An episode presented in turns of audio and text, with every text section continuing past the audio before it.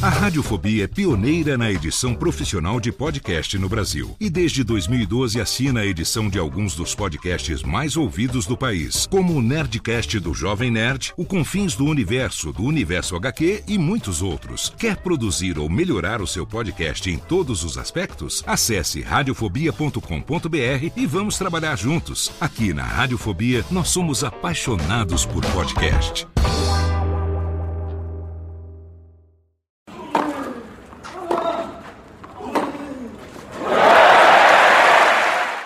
Copa Piquet começou.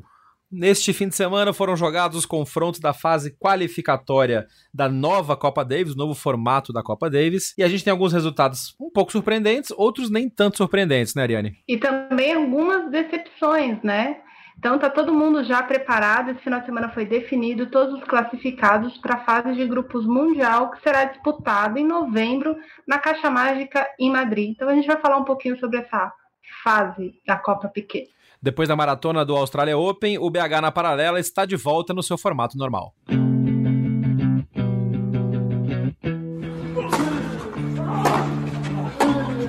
Começa agora o Backhand na Paralela, o podcast sobre tênis que vai além das quadras. Apresentação de Jeff Paiva e comentários de Ariane Ferreira. Ready? Salve galera da Bolinha Amarela, eu sou Jeff Paiva e o Backhand na Paralela está de volta no seu formato tradicional. Edições quinzenais, que logo logo passarão a ser semanais, sobre temas mais completos e análises mais inteiras do que vem acontecendo no mundo do tênis, seja no profissional, no amador, no clube, na cadeira de rodas, onde quer que a bolinha amarela esteja sendo empurrada de um lado para outro.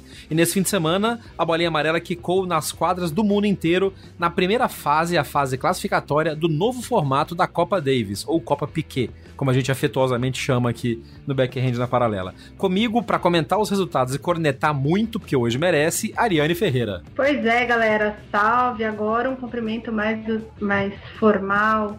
Bom, sejam bem-vindos. Vamos falar um pouco desses momentos de decepções, de surpresas e de momentos Copa Davis que, por mais que o Piquet esteja tentando aca acabar com eles, com sua modernização, a gente que não perde o espírito jamais e é exatamente por essas pessoas que a gente ainda está aqui. Pois é, é só para fazer um recap, obviamente que grande parte de quem já conhece e, e entende e procura informações sobre tênis, está sabendo como é, que, como é que é o novo formato da Copa Davis. Mas vamos dar um recap bem rapidão, Nani, para a gente é, poder explicar para todo mundo e até para a gente mesmo tá bem em dia o que que tá acontecendo agora? Então, dessa agora, no início de fevereiro, aconteceu algo que já vem acontecendo no, no formato tradicional da Copa Davis, que são os confrontos regionais, não é isso?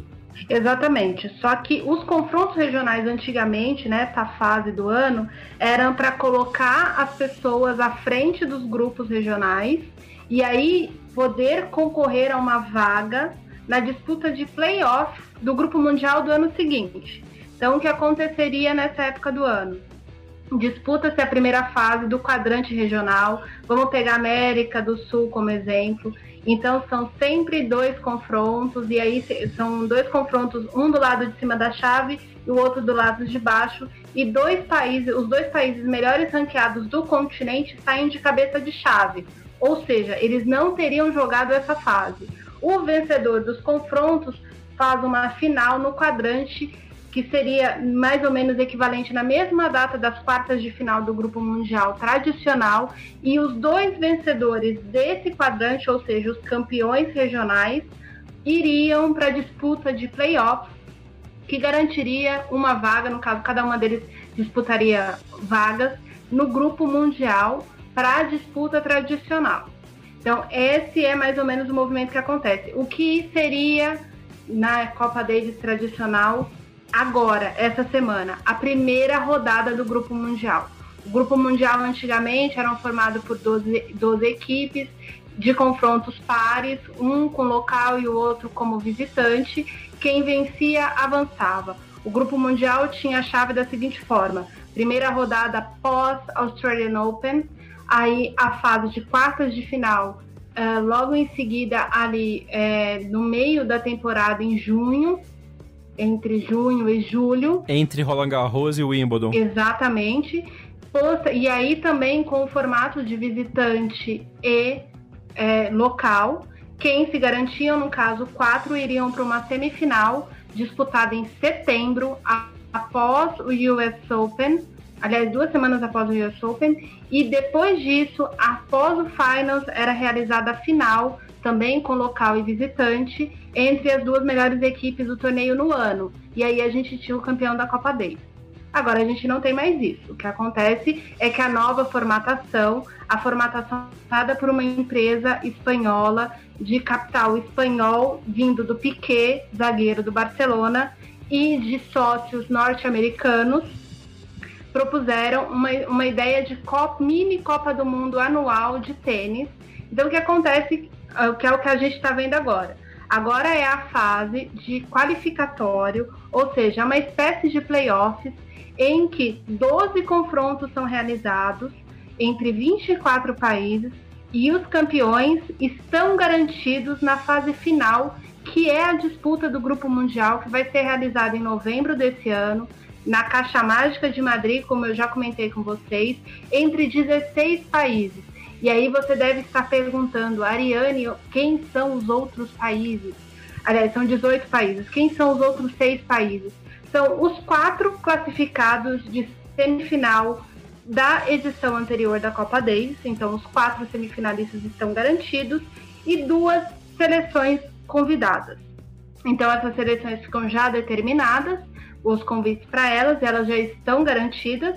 Nesse ano, as convidadas são a Grã-Bretanha e a Argentina, e os quatro semifinalistas da edição passada foram os finalistas, a França e a Croácia, Croácia que saiu campeã ano passado, mais a Espanha e os Estados Unidos. Então aí a gente tem seis países que não precisaram passar por essa fase do Grupo Mundial que chegam já já estavam pré-classificados para a Copa do Mundo do Piquet no Saibro de Madrid. E aí a gente teve os confrontos em todo esse calendário que a Nani falou, foi tudo reduzido para um confronto na, na, primeira, na primeira data disponível de Copa Davis que existia no calendário, que é logo depois do Australia Open, e eles espalharam 12 confrontos pelo mundo para definir quem se classificaria para essa fase final, que continua chamando de fase de, de grupo mundial, só que é o grupo mundial já todo mundo vai para jogar. Então, a bem da verdade, o formato anterior da Copa Davis continua existindo só neste primeiro momento em que os países jogam como visitante, como local. Tanto que eles usaram o mesmo emparceramento quando foi feito o sorteio usaram o mesmo parceramento de confrontos anteriores da Copa Davis. Por isso que, por exemplo, o Brasil recebeu a Bélgica aqui e não foi visitá-los, porque o último confronto tinha sido na Bélgica. Exatamente. E para quem não conhece essa regra de visitante e local, sempre desde que o mundo é mundo para a Copa Davis e a Copa Davis parou de ser é, disputada na Europa nos primeiros anos, Uh, toda vez que dois países iam se enfrentar pela primeira vez, era sorteado quem escolheria, quem seria o, o anfitrião da disputa, ou seja, quem jogaria de local. A partir desse primeiro sorteio ficava determinada a alternância. No próximo encontro entre esses países, um outro jogaria de local e quem foi local dessa vez seria visitante na edição seguinte. E é exatamente por isso que esses emparceramentos foram é, configurados como estão configurados agora. Então vamos, vamos, vamos fazer um, um recap do que foram então esses confrontos iniciais na primeira fase da Copa deles. E aí a gente tem, eu, eu vou até pedir pra, pra Nani pra gente deixar a análise de Brasil e Bélgica pro final. Pra gente poder se alongar mais e, e, e cornetar bastante, porque merece. Tem bastante corneta para ser feita aí. Uhum. Tem bastante destaque, tem bastante corneta para ser feita. É, então vamos começando pelos, pelo, pelos confrontos mais, mais distantes da gente. O primeiro confronto que aconteceu em termos de calendário foi China e Japão, que por si só era um confronto sensacional de assistir, porque são duas, duas escolas diferentes, duas escolas asiáticas, que têm mandado bons jogadores para os torneios né? Tem bons representantes e que foi decidido no final do último jogo, numa coisa emocionante, com o Taro Daniel vencendo o número 2 da China, o Ge Li. É, o número 2 do Japão, o Taro Daniel, e o número 2 da China, o Ge Li. O Nishikori, obviamente, não jogou, porque saiu esbugalhado do Australia Open, não tinha nem condição de defender o país. e isso é outro assunto que a gente vai falar mais pra frente, que uma das coisas que o Piquet defendeu nessa reformatação da Copa Davis é que seria mais interessante para os grandes jogadores é, defenderem os seus países e aparecerem. E, né, não. Então, vamos analisar a China e Japão primeiro, depois a gente vai para os outros confrontos. Foi um belo confronto, né? A China saiu na frente no primeiro no primeiro jogo. O G Li ganhou do Nishioka até fácil, 6-3, 6-2. O Nishioka sendo o número 1 um do Japão no ranking, mas não correspondeu tão bem assim. É, depois o Taro Daniel ganhou um jogo duro contra o Zhang 7-6-6-4, no detalhezinho, no detalhezinho. A dupla chinesa ganhou, surpreendendo até, porque o Maklala e o Xiawa, o Xiama são uma dupla bem consolidada, que já ganhou do Brasil, inclusive, no ano passado, na Copa Davis. Sim. E depois, no final, o, o Nishioka entrou bem em quadra, meteu 6-2 e 6-0 no Wu, que já era um substituto, que não jogou na primeira rodada. E aí o Taro Daniel entrou em quadra com a missão de, de, de fechar a badega e fechou bem. E ganhou em, três em dois sets a um do Geli num jogo longo, bem disputado, extremamente emocionante. Para quem tá ouvindo a gente e gosta de ver detalhes dos confrontos, o perfil da Copa Davis no Twitter, Davis, arroba Davis Cup, tem um monte de vídeo, um monte de detalhe, de comemorações. Assim como a gente falou que o site do Australia Open tinha muito conteúdo multimídia, a Davis Cup sempre tem conteúdo multimídia muito legal. Então coloquem, eu vou botar o link pro, pro perfil do Twitter e pro site oficial da Davis Cup na descrição do, do post, aqui no, no post de publicação do, do, do episódio. Mas vale a pena vocês darem uma olhada e, e, e, consumirem o conteúdo que foi colocado lá nesse fim de semana. Tem muita coisa legal. É, o, a, pra mim, a grande surpresa e foi o que determinou o confronto aí pro quinto set foi o jogo de duplas. Até porque se a gente for pensar no Ben McLachlan. McLachlan. Nossa, não quero saber falar o troço. O Ben McLachlan, que, é de, que tem ascendência americana também, uh, se não me engano, ele até nasceu nos Estados Unidos. O Taro Daniel, eu tenho certeza que nasceu nos Estados Unidos. Uh, é, é um duplista top 25 do ranking da ATP. É um excelente duplista do circuito ATP. E o, a, a, parceria deles é realmente muito, muito, muito boa mesmo. Então, a grande surpresa foi o fato da China fazer frente nas duplas, num jogo apertadíssimo, mas conseguir, talvez com a força da torcida ali em Guangzhou, o jogo foi com a China de local, é, ter empurrado um pouco. O Nishioka não apareceu direito no primeiro jogo, mas no segundo jogo dele, né, no jogo com o Imbinvu, ele meteu um pneu, ele fez 6-2, 6-0. Então, se ele tivesse apresentado a mesma performance na primeira partida, uh, não teria ficado na raquete do Taro Daniel o drama de tentar botar o Japão no grupo mundial. É, e foi, essa definição que você falou aí serve para vários dos confrontos do grupo mundial, né? Ah, se tivesse jogado melhor o número um do país. Enfim, Daqui a pouco a gente corneta mais. É. Mas assim, foi um confronto bem interessante, duas escolas bem interessantes. Os meninos chineses estão jogando muito bem. Foi interessante ver o quanto estava cheio o, o, o ginásio na, em, em Guangzhou. Quer dizer, o, o, tênis tem uma popularidade bem grande também na, na, na China. É um mercado que cresce cada vez mais. Tem bons torneios, tanto de ATP quanto de WTA, sendo realizados lá. Cada vez mais. Fiquem de olho na China, porque eu vou evitar a piada óbvia. É, não, não vou, eu não resisto. Abram o olho para a China. porque vem coisa boa por aí. Tá muito legal ver a escola, a escola chinesa, asiática de uma maneira geral, mas principalmente a escola chinesa surgindo até com um pouco como herança do boom que foi que ocorreu depois das Olimpíadas de Pequim, né? Sim, e aliás, você é, falou fiquem de olho no, no, na China, fiquem de olho no Japão. Sim, sim, sim. O Yoshihito Nishioka é extremamente talentoso, é um rapaz muito talentoso. O Taro Daniel é um bom jogador. Aliás, o Belucci deve adorar jogar com o Taro Daniel, só que não. Opa! É, né? Opa! Histórico disso é exatamente o contrário. E o Ben é um excelente duplista, então o Japão não se resume a Osaka e Nishioka, ou Nishi, Nishikori, e a China não está se resumindo só às meninas. É óbvio que a gente vê pela performance dos jogadores que falta um pouquinho e pode ser que a próxima geração japonesa, já que boa parte desses jogadores escalados para jogar hoje da China é, eles estão beirando os 30 anos, quem já não passou dos 30 anos, mas a próxima geração chinesa com certeza vem com outra pegada. O Wu mesmo, que jogou com o Taro Daniel é de 99, já é um, um, um next gen chinês entrando e já botando a cara para jogar num confronto valendo de Copa Davis. Pois é. Muito bem, então o Japão avança pro, pro grupo mundial para participar da Copa Piquet. E aí agora a gente tem um próximo confronto, que esse vai ser, esse, esse, esse vai ser bom de, de, de discutir. Que foi Holanda e República Tcheca. Vai, Ariane, corneta. Então, é, vamos lá, Holanda e República Tcheca. Vou começar. A decisão, a decisão desse confronto foi, obviamente, nas duplas. É, gente, apesar da gente olhar a configuração da dupla holandesa e a gente ver que o Robin Hasse e o Jean-Julien Roger é, não, são uma dupla forte, acho eu que Lucas Rossol e Iri Vesely são uma dupla mais coesa e, e inclusive acostumado a jogar junto. O Vesely e o Rossol passaram a jogar como titulares da, da República Tcheca com a aposentadoria do Stepanek e com o fato do Beres começar a se afastar da equipe.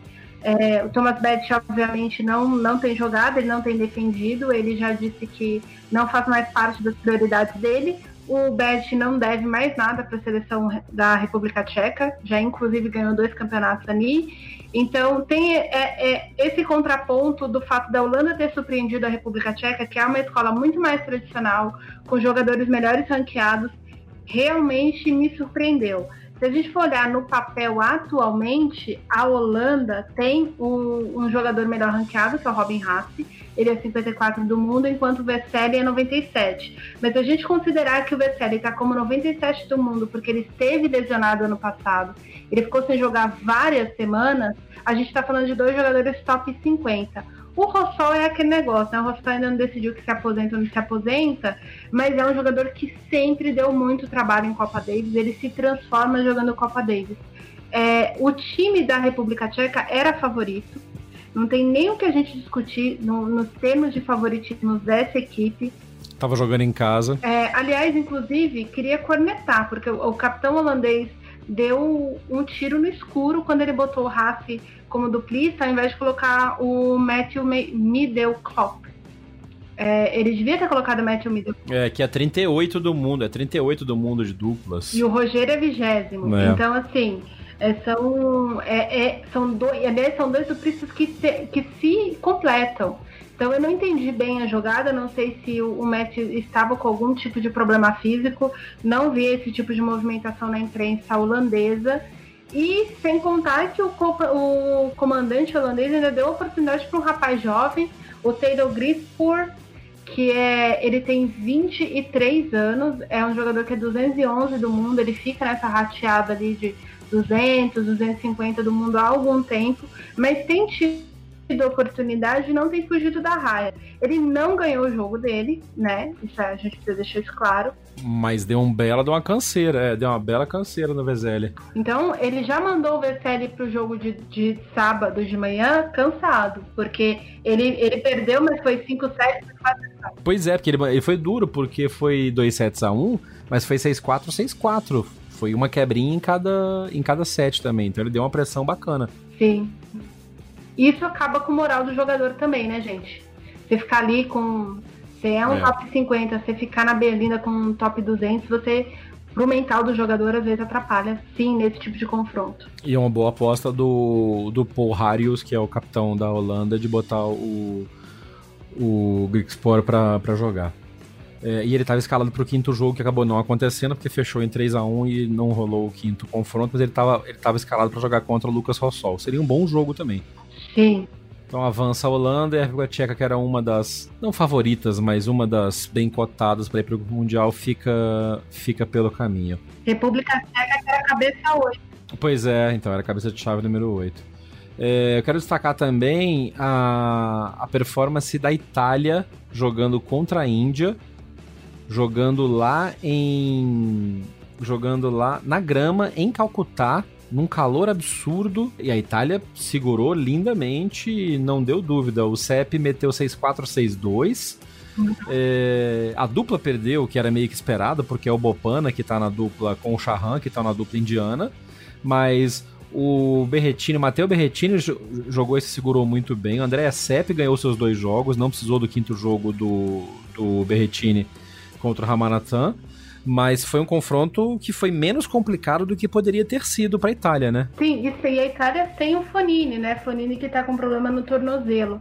É muito impressionante a performance dos italianos, porque italiano tem o sangue muito quente. Toda vez que a Itália joga como visitante e a torcida é como estava a torcida em Calcutá, a torcida em Calcutá fazia barulho de todas as formas. Eles ganharam uns, uma, uns balãozinhos assim de plástico, sei lá o que, que é aquilo que enchia com ar e batiam aquele negócio e parecia que estavam no ginásio de vôlei, mas era céu aberto e onde você via, onde a câmera ia, tinha a cabeça de pessoas tentando assistir o jogo.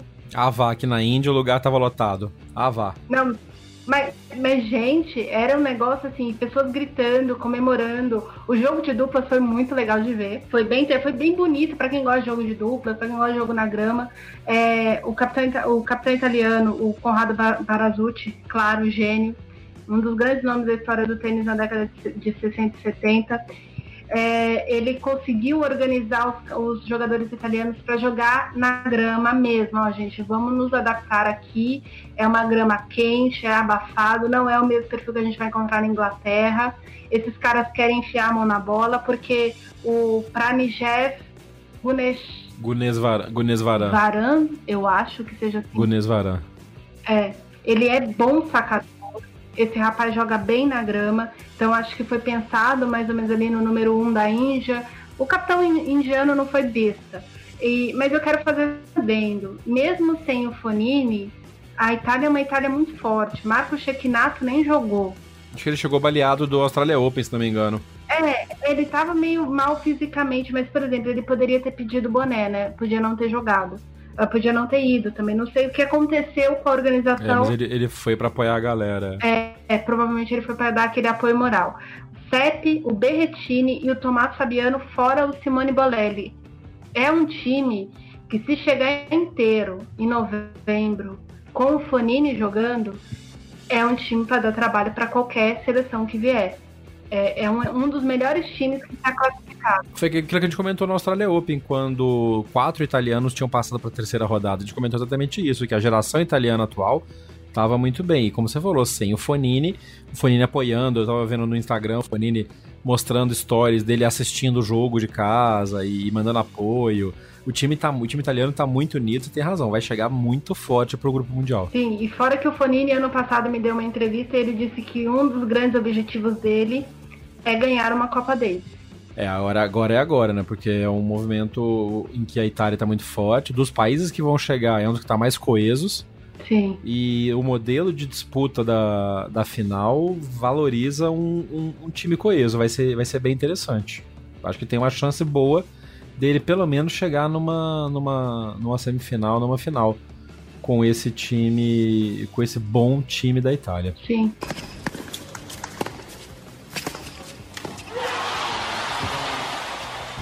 É, seguindo aqui na, na, na, chave dos jogos, eu vou passar por alguns rápidos, porque se bem que não dá pra gente falar de todos aqui, agora a gente tem, não tá mais no boletim pequeno, né?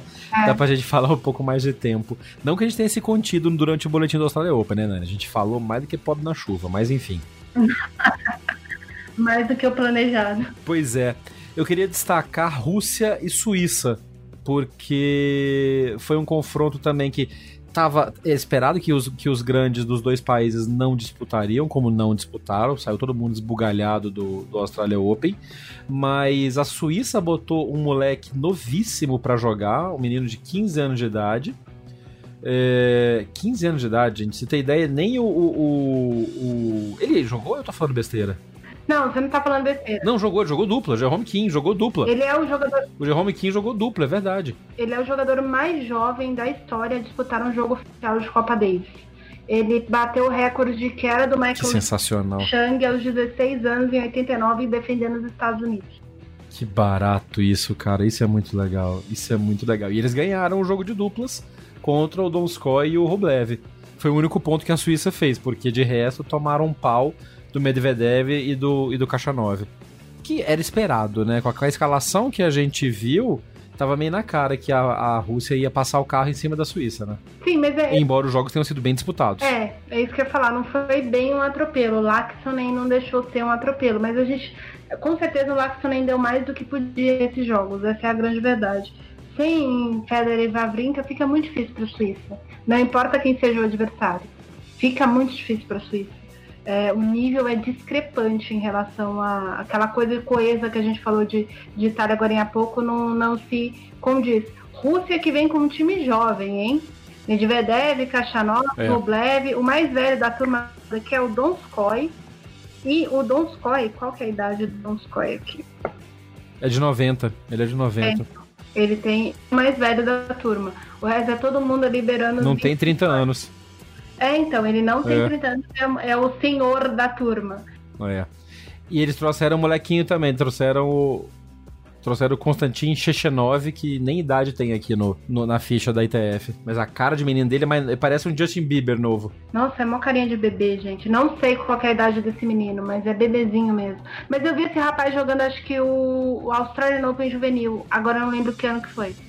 Ele é novinho, viu? Ele é, ele é adolescente também. É, foi um bom, foi, foi um confronto interessante. A Rússia avança com. É que o time da Rússia é meio esse, não tem ninguém para entrar que ficou de fora por causa da, da de disputa do Australia Open, né? É, é meio 9, Rublev não. e Medvedev, vamos aí, tá bom. E aí uma coisa interessante de falar até, porque essa nova geração russa contrasta com a falta de legado da geração suíça não tem um legado, não tem alguém que esteja vindo nos, nos passos de, de Federer e Vavrinka, por exemplo, e que dê esperanças à Suíça. A gente até comentou isso numa edição anterior do BH na Paralela, hum. que não tem uma herança, uma geração que venha para substituir. Quando Federer e Vavrinka pararem, e não tá longe isso, a Suíça não tem ninguém que vai continuar, né? Talvez no feminino com a Belinda Bente que alguma outra coisa, mas no masculino não. Mas é aquela história, muitas vezes é, não é nenhum trabalho mal feito, sabe? Não é um trabalho mal feito, da, é simplesmente a falta de competitividade dentro daquela geração. E por que eu tô falando isso? Porque a gente já já vai passar por cima do confronto da Suécia. E exatamente o que a Suécia é. Então, às vezes, simplesmente não tem de onde tirar, sabe? É, se a gente for olhar, por exemplo, a Dinamarca, a Dinamarca teve uma época que botou todo o dinheiro da federação nas costas da Carolina, da Caroline Wozniak, porque era a única esperança que os, os, os diretores sabiam que ela ia em algum lugar. E detalhe, eles sequer sonhavam que ela ia ser número um do mundo. Então depende muito. No caso da Rússia, se a gente for falar de legado, a Rússia também não tem um legado pós Kafelnikov e Marat Safin. O jogador que mais foi adiante ali, distante, foi o, o Nikolai Davidenko e mesmo e o Dmitry Tursunov e o Igor Andreev, mas eram todos contemporâneos de Safin e o Kafelnikov, todos mais novos que o Kafelnikov, mas assim, que pararam depois por uma questão de lesão, cada um teve uma lesão num tempo e aí foram se aposentando mais cedo ou mais tarde. Mas a Rússia também não tem legado nenhum. O legado do, do Marat Safin foi praticamente dá para dizer que alguns desses meninos aqui podiam até ser filhos do Safin, sabe? É verdade. É, então, é, é, um legado atrasado. A Rússia tem uma vantagem que o Brasil deveria ter e não aproveita, que é o número absoluto de habitantes. E se fosse por aí também, a Índia também teria isso e não consegue. Então é verdade, tem que ter um foco maior de revelação de talento, você tem razão. Eu queria fazer um adendo. O único, o único legado de, de russos de, de, dessa turma que eu falei toda é as Maria Sharapova, aliás, as mulheres, né? Que vieram nessa onda do apoio, no caso da Sharapova, inclusive apoio financeiro da família do Kafelnikov. É. Então, as meninas da Rússia, elas vão empurrando umas às outras. Agora, no tênis masculino, não acontece. Bom ponto, bom ponto. Já que você comentou, vamos analisar então Suécia e Colômbia, o que, aconteceu. O jogo foi. Os jogos foram. É na Colômbia, no Palácio de los Deportes, em Bogotá, Sim. onde o Brasil jogou esse deu mal. Uhum. Jogou na, no Saibro, indoor, onde o Brasil jogou esse deu mal. E a Colômbia passou o carro, deu ré e passou de novo, meteu 4 a 0 na Suécia, sem dó nem piedade. Achei interessante terem jogado o quarto jogo, porque. porque. Senão não, não teria, ficaria um jogo só no sábado, né? E a intenção é exatamente de, de ter fechado para dois jogos e não para continuar no formato de três jogos era para não ter um dia morto, né? E acabou que os caras passaram 4 a 0 e quase que não precisou ter o quarto jogo. É, pelas regras, teoricamente não precisaria, mas como uma questão de haver. É, é um vínculo de polícia. Uh, não é polícia, meu Deus do céu. Qual que é o termo em português? É política, né? É uma política para. É, exatamente. Parabéns, Ariane. É, é, uma política de venda de ingressos em respeito aos jogadores. O quarto jogo sempre será feito, é, aos torcedores, o quarto jogo sempre será feito, a não ser que há alguma lesão, alguma coisa mais grave é, no confronto que termine em 3 a 0. É, a Colômbia meter 4 a 0 foi realmente surpreendente, porque a gente tem o Santiago Girardo é, voltando é, mesmo para o circuito agora e tal. A grande esperança, a gente já falou, a gente já conectou, a gente estava falando de jovens talentos brasileiros. Eu comentei do Christian Lindell, que é sueco naturalizado, que não estava convocado aqui para o time. Então, essa é uma outra observação, mas enfim, é, é uma coisa a mais. A Suécia tem do, os irmãos Zimmer são meninos do Saibro, são jogadores criados no Saibro Indoor. Então não dá para dizer que é o tipo de configuração completamente avessa para uma equipe sueca. É realmente faltou bola. E o Daniel Galani, o cara difícil de Copa Davis. Puta merda. Agora, nas duplas, gente, assim, a dupla sueca é velha, é, de jogadores mais velhos. Uh, o Marco Eriksen, o Marcos Eriksen e o Robert Lindstedt são mais velhos que o Cabal e o Fará. E convenhamos, o Cabal e o Fará foram eliminados na segunda rodada do Australian Open. Eles tiveram bastante tempo para se preparar para esse confronto. Estavam descansadinhos, porque apesar de terem sido eliminados tão cedo, hoje eles são a dupla número 10 do mundo, mas já foram a dupla número 1 do mundo. Então o que os caras mais têm é entrosamento e esse ponto da dupla estava garantido já praticamente. Então, Sim. agora é interessante citar os irmãos Imer, Elias Imer e Mikael Imer, que são filhos de imigrantes, nascidos na Suécia, mas são filhos de imigrantes. É, são dos raros casos de irmãos que jogam no mesmo nível e ao mesmo tempo, praticamente, embora o Elias seja um pouco melhor do que o Mikael nos resultados. E é um pouco mais novo, né? Ele é um ano e meio mais novo. É... Mas não é uma discrepância tão grande quanto Sasha e Misha Zverev, por exemplo. Né? Eles têm um nível parecido. Como você falou, são crias de, de Saibro indoor. Tem um jogo bastante agressivo, mas não pagaram nem placê, né? Os caras não viram a cor da bola. Não. E você falou filhos de imigrantes, uh, só para constar, eles são filhos de um casal de etíopes. O pai deles era corredor de maratona de fundo, que são aquelas 10 mil de Olimpíada e tal, 10 mil metros, e no caso 10 quilômetros. E ele foi, ele, ele, ele foi exilado na Suécia e os filhos nasceram lá e são atletas suecos exatamente por isso. O Elias e o Mikael, assim como o Christian Lindel, podiam jogar pelo país do, dos pais, mas por uma questão social, eles achavam que não era correto defenderem a Etiópia. Uh, então, eu feito esse adendo que é uma coisa muito interessante sobre os dois que a gente não conhece muito. Não... Eu acho muito legal isso. Eu acho eu acho muito bacana isso. Para quem é curioso, dentro do perfil da ATP, dentro do YouTube, vocês podem colocar lá Elias Imer, Imer é Y-M-E-R, na Etiópia. Uh, on, é, in Etiópia, com TH. Vocês vão ver o vídeo que a ATP levou o Elias para a Etiópia, para conhecer a família dele na Etiópia. É um dos materiais mais legais que a ATP produziu nos últimos anos. É bem legal para ver. Eu tô colocando o link desse vídeo também no post do, desse episódio lá no bhnaparalela.com.br. Pode acessar lá e olhar que esse link que a Ariane comentou já tá lá pra gente ver. Um dos poucos tops que jogaram essa, essa etapa de Copa Davis foi o Alexandre Zverev, que jogou pela Alemanha, assim como o Philipp Kohlschreiber, e passaram, não é que eles passaram o carro, eles passaram o Panzer, com perdão da piada óbvia, para cima, para cima da Hungria. Foi um time muito agressivo, muito bem montado pelo capitão alemão Michael Kohlmann. É, mas assim, óbvio que o Zverev estava claro que ele ia ganhar o jogo com alguma facilidade.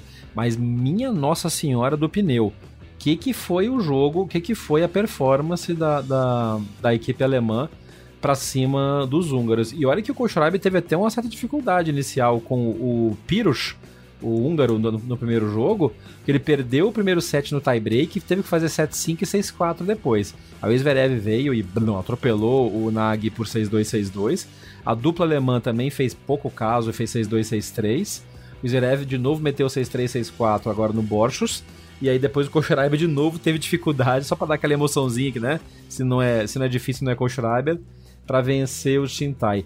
E uma coisa legal que a gente estava comentando agora há pouco é que esse mesmo confronto tendo sido definido em 3 a 0 eles jogaram os cinco jogos, né, Nani? Sim, é, essa é uma regra que a gente pode até explicar. A gente tá falando do quarto jogo é obrigatório jogar, mas o quinto jogo não é obrigatório.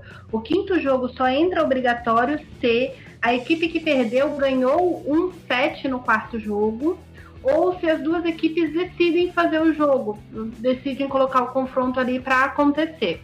Uh, e essa foi a decisão que ele Por que essa regra do, do set? Você sabe explicar? É alguma questão de desempate depois? Eu não faço a mínima ideia. Eu tentei entender, eu vou dizer para você, pra você, ouvinte, vou confessar uma coisa. Eu tentei entender isso com a própria ITF no confronto Brasil-Espanha em 2013 e não consegui entender, porque eles me explicaram, me explicaram, me explicaram e não disseram nada. Ah, tá na regra, é antigo, tá na regra antiga, então eu não sei qual o fundamento que desenvolveu essa regra. Mas eu sei que essa regra é antiga, é bem antiga na Copa Davis. Interessante. Vamos tentar procurar e ver se tem o um link disso para colocar no post depois. Mas é um, é um detalhe interessante. Mas não foi o caso porque o Zverev meteu 6-3-6-4 no Boston. Então eles realmente combinaram e jogaram. Até porque o confronto foi na Alemanha, né? Sim, e aí é aquela coisa. Foi legal para a equipe da casa poder jogar. Sim, jogar pra torcida. E o Kohlschreiber é aquele jogador que os títulos dele são quase todos são na Alemanha, os títulos de ATP dele. É um jogador que faz finais, ele, ele tem vários, vários vice-campeonatos de Munique também. Um jogador que gosta de jogar em casa com a torcida ali. É, eu acho que o capitão fez até para dar uma moral para ele e não só para o Zverev.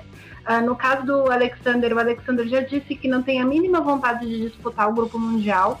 Ele deixou isso claro ano passado. Ele disse que o formato é ruim, que a ideia é péssima, que tira toda a emoção do confronto, mas que todas as vezes que a Alemanha jogasse em casa ou diante de um local onde a, os adversários é, estivessem com públicos que gostassem muito de tênis, ele sim iria jogar tênis. Que legal. É óbvio que daí vai entrar patrocinador, aquela coisa toda. Pode ser que ele jogue o Grupo Mundial. Ele tem 21 anos, então ele tem vai fazer 22 agora em abril, então ele ainda tem o tempo hábil da vida dele para poder mudar de ideia.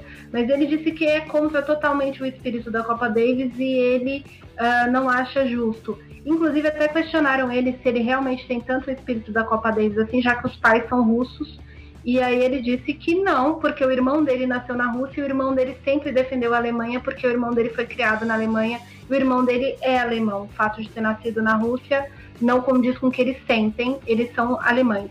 Então, tendo dito, feito todo esse adendo, eu queria dar os parabéns para o capitão da Hungria, que bancou os Piros, que ano passado botou a Hungria na condição que ela está agora. Esse menino tem 19 anos, Ano passado, ele jogou no lugar do Martin Fuxovic, que é o melhor jogador do país, é top, 50, é top 60 agora, é um excelente jogador. Ele enfrentou a parada, ele venceu o zonal europeu e colocou a Hungria na posição que ela está agora e deu todo o crédito. E o menino chegou lá e tomou um set do Kroscheiber uh, no primeiro set do confronto inteiro diante da torcida, da torcida em Frankfurt.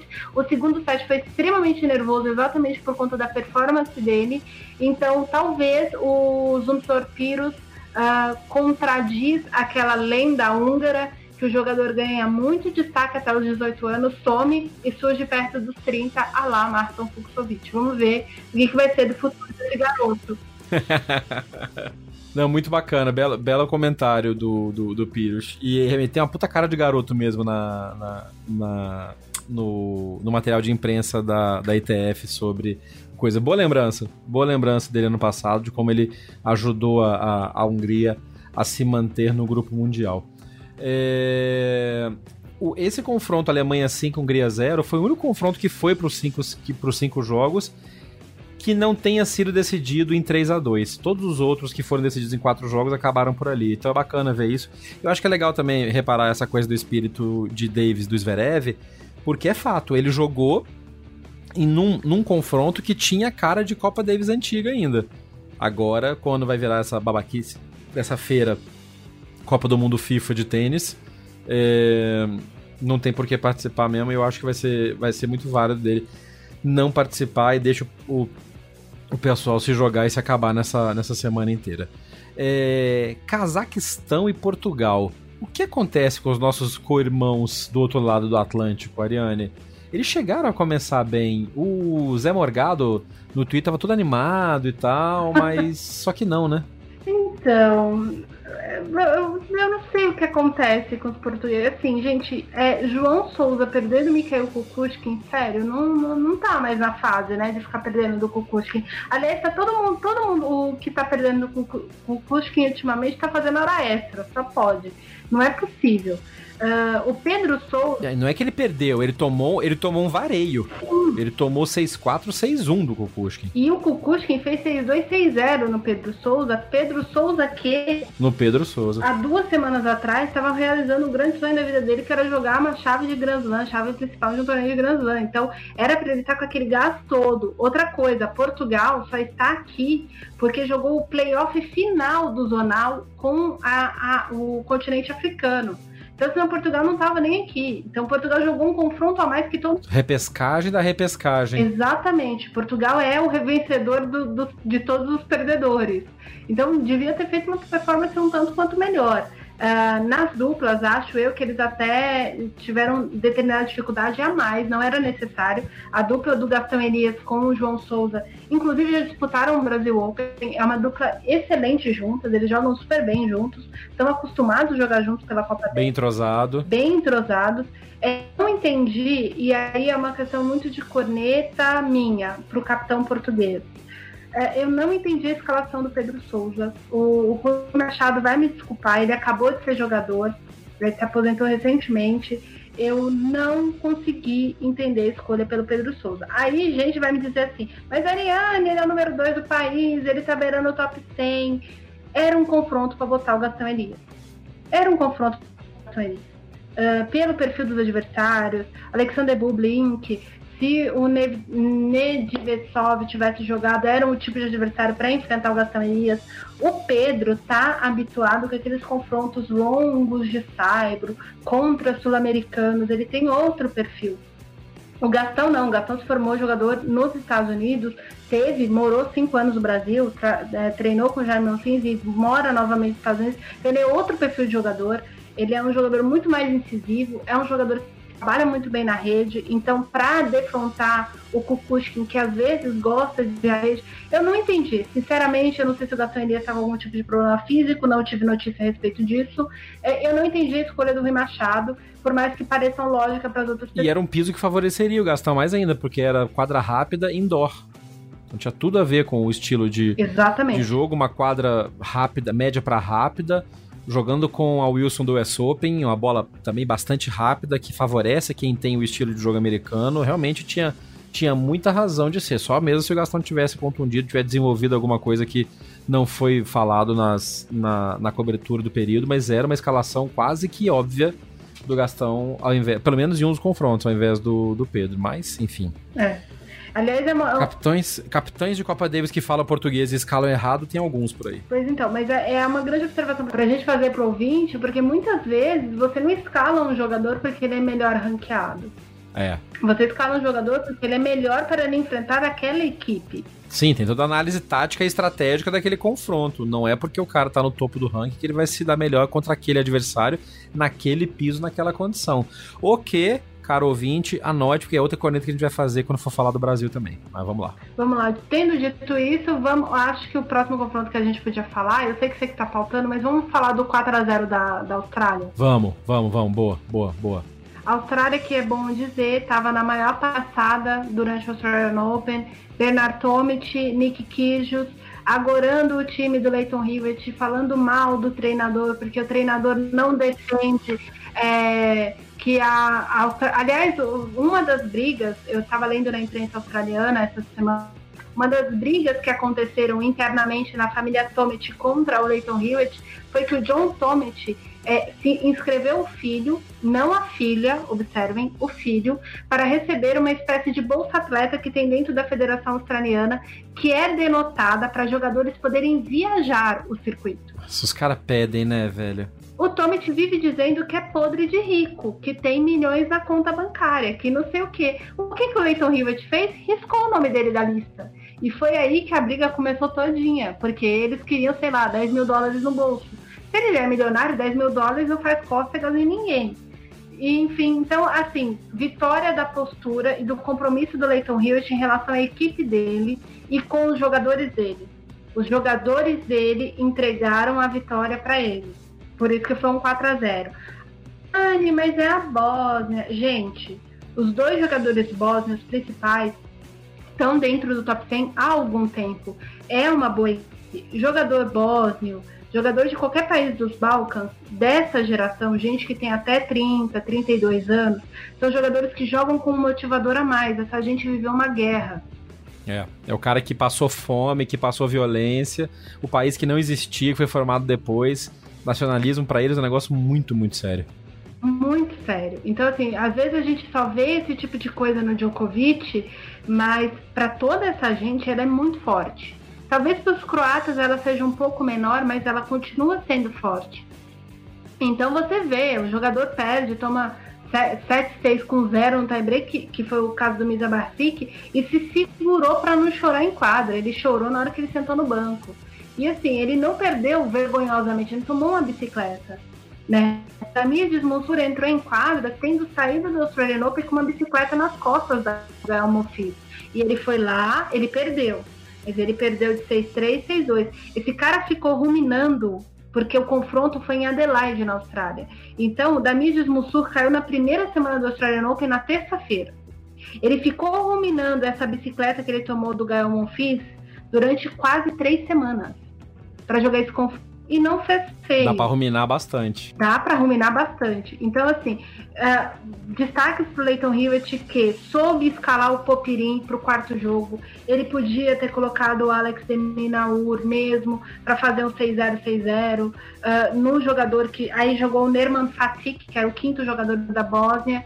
Uh, mas não, ele botou o Popirim, que era o quarto jogador dele, que vem de uma boa campanha no Australian Open, todo mundo viu a performance do garoto, deu um motivador pro garoto, e essa vitória pro Popirim é para dizer para ele o seguinte: olha, se os outros lá eles podem estar melhor ranqueados, eles podem ser celebridades, mas se você der o seu sangue, eu tô com você. E ele é o capitão, é quem determina é quem fala. Então, essa vitória da Austrália é, é pra gente ficar de olho o que, que o Leighton Hewitt vai fazer com essa equipe. Enfim, tem confronto que é o capitão que ganha, gente. É. E, é, e essa parte política realmente é muito forte e ficou ruim pro Kyrgios, porque o Deminaur e o, o, o menino Milman jogaram benzão mesmo, e, e, é o que você falou, às vezes o, o ranking é menos do que o entrosamento e é menos do que a, a, a empatia com o capitão e com o resto do time. E nesse ponto, o talento individual acaba não falando tanto quanto o talento coletivo e o dedo do técnico. E essa vitória da Austrália é uma vitória do Leighton Hewitt com toda certeza. Assim como eu Chile, né? Então era o próximo passo. Vamos falar de Tititi, Lelele, Viva Chile, a partir é, de quem estamos torcendo loucamente a partir de agora, não é isso, Nani? Sim, eu já disse que eu tenho até uma camisetinha organizada. Minha camisetinha, se eu for a Madrid e se eu for a Madrid como torcedora, minha camisetinha vai estar escrito Garim, coraçãozinho Jarre embaixo e atrás vai estar escrito Rios, coraçãozinho Gonzalez, coraçãozinho Massu. E aliás, foi o Nicolas Massu que ganhou esse confronto para o Chile. Que pela madrugada, o que ele, o que ele conseguiu tirar de Nicolas Jarre e Christian Garim Uh, num confronto em Salzburg, com uma torcida austríaca apaixonada. Os austríacos são bem apaixonados por tênis.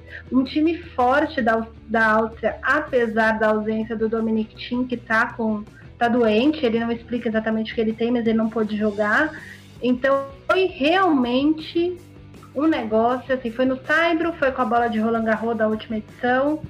É, foi, foi um jogo do coração, assim, foi uma vitória do coração. Primeiro jogo foi um jogo de coração uh, do Nicolas Jarre. Ele enfrentou um adversário é, confiante, pesado, querendo uh, dar a.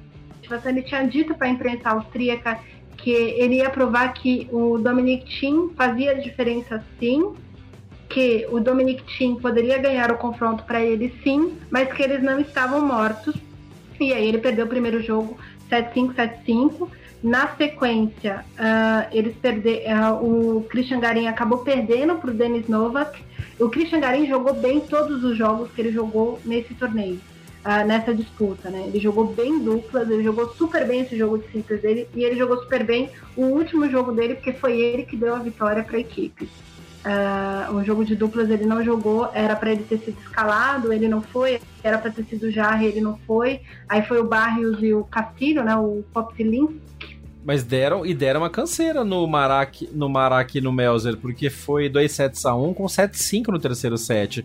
E eles chegaram a estar na frente, então não foi não foi uma, uma vitória fácil dos austríacos, não. Esses caras, apesar de serem os reservas, digamos assim, eu acho que nesse ponto aí entra o que você falou de que o, o, o Massu ganhou na escalação, de deixar os meninos descansarem para poder vir, vir, vir intensos pro, pros jogos de simples, né? Sim, e sem contar que assim, o Chile uh, ficou, demorou 42 anos para remontar um 2 a 1 abaixo na Padez. 42 anos, ou seja, o Massu nem era nascido, salvo engano, na época que isso aconteceu. E até tem um detalhezinho dessa, dessa informação que eu já conto para vocês. Mas o Massu, a forma como o Massu se postou em quadra, a forma como o Massu conversava com os jogadores. O Jarre, quando o Jarre começou a ficar muito nervoso no fim do primeiro set do primeiro jogo, ele olhava pro Jarre e ele não falava joga em tal lugar, ele só falava para ele pensa, Boa. pensa. E ele só gritava pro Jarre, pensa. No caso do Garim, no quinto jogo, ele olhava pro Garim e só falava para ele assim, eu acredito em eu acredito. Ele não, não mandou o cara sacar em outro lugar, ele não, não mudou a tática do jogo do Garim quando o Garim começou a se ver em apuros. Uh, e ele fez isso no, no jogo contra o Denis Novak. Teve um momento do jogo em que ele mudou completamente o plano de jogo do Garim. E o Garim demorou para se encontrar no plano de jogo novo do Massu. E aí o Garim perdeu o primeiro set. Nisso, acho que o Massu pensou: com o Garim eu não posso mexer durante o jogo. Eu só vou poder mexer no jogo desse menino fora do jogo. E foi exatamente o que ele preparou o Garim para o quinto jogo, ele preparou o Jarre para ganhar o quarto, o quarto jogo. E, enfim, foi um confronto muito bom de se ver. Foi um, um confronto muito bom de se ver. E, nossa, parabéns para o Chile. Eu sou Chile desde que já que o Brasil não se classificou. E a informação que eu queria dar é o seguinte: Há 42 anos, o Chile virou um confronto de Copa Davis, perdendo de 2 a 1. Quem virou o jogo foi Alfredo Frijol, uh, o maior jogador da história do Chile antes da, antes da era Open, antes da geração Massur, Rios e Fernando Gonzalez. O Frijol é avô do Nicolas Jarre. Ah, que legal! O avô conseguiu há 42 anos e agora o Jarre ajuda a conseguir tal feito nesse exato momento. É muito bonito, é, essas coisas assim são muito legais, eu acho o máximo, é por isso que eu conto essas estatísticas bestas, mas elas são o máximo. E para você entender um pouco mais desse contexto, ouça o segundo episódio do Backhand na Paralela, tá lá no nosso arquivo, no bhnaparalela.com.br, na entrevista brilhante que a Nani fez com o Fábio Rios, jornalista chileno, que comentou com a gente sobre essa nova geração chilena e sobre o que estava vindo por aí. E tudo que ele falou está acontecendo agora, principalmente com esse resultado, os bons resultados que o Jarre e o Garim tiveram nos últimos meses e com essa remontada sensacional, essa volta, nessa virada sensacional do Chile contra a Áustria jogando na Áustria. Foi realmente um baita de um resultado. Belo e belo ponto, bela levantada essa do avô do, do, do Jarre, né? Muito legal. Oh, turning on the style. Para fechar a lista de confrontos dessa primeira rodada da Copa Davis, o Canadá foi até a Eslováquia e não teve muita facilidade para ganhar da Eslováquia não, né, Nani? Foi um confronto bem equilibrado em que o talento da, da, da, geração nova do Canadá acabou se mostrando, se mostrando muito forte, mas não foi fácil não. Não, não foi fácil. A única coisa fácil no jogo foi no, no confronto inteiro foi o primeiro jogo do Chapovalov que durou 50 minutos. 4, 7, 5 e 50 minutos. Uh, contra um jogador é, total Helena Ostapenko. Uh, bola dentro, bola fora. Esse Felipe Oransky, ele é completamente insano, mas ele não é insano a lá Martin Clizan, que tem uma munheca muito boa, um backhand destruidor, que colocou o Félix Aliassime para dançar no segundo confronto. É, nas duplas, é, como os dois meninos foram colocados para jogar, é, eu acho que num confronto de Copa Davis, experiência fala bastante, ainda mais com a torcida a favor. Então, eles perderam no detalhe, essa é a grande verdade. Foi 3-6, 7-5, 6-3 pro Clisan e Polasek. O Polasek é um bom duplista, uh, mas foi aquele temperinho para os canadenses correrem atrás do confronto. E, e aí o Chapovalov ganhou assim nos mínimos detalhes um jogo bom, mas um jogo bom contra o Clisan. Me, me explica uma coisa, por que, que o Canadá levou tão pouca gente para lá? Porque só foi o Chapovalov e o Félix, o Polanski foi meio que pra, pra, só para banco, para ter alguma coisa, e o próprio Dantevic, que é o capitão, foi como jogador também. E ele tem 88 anos de idade, praticamente. Então, o que aconteceu com o Canadá que levou tão pouca gente? Não sobrou ninguém? O Raonic tá machucado? Tá todo mundo machucado? Ninguém quis brincar? Então, Raonic está com uma lesão de menisco gravíssima há dois anos e comentou essa semana que está tentando lutar para não precisar ser submetido a uma cirurgia. Foi. Então ele está em fisioterapia essa semana.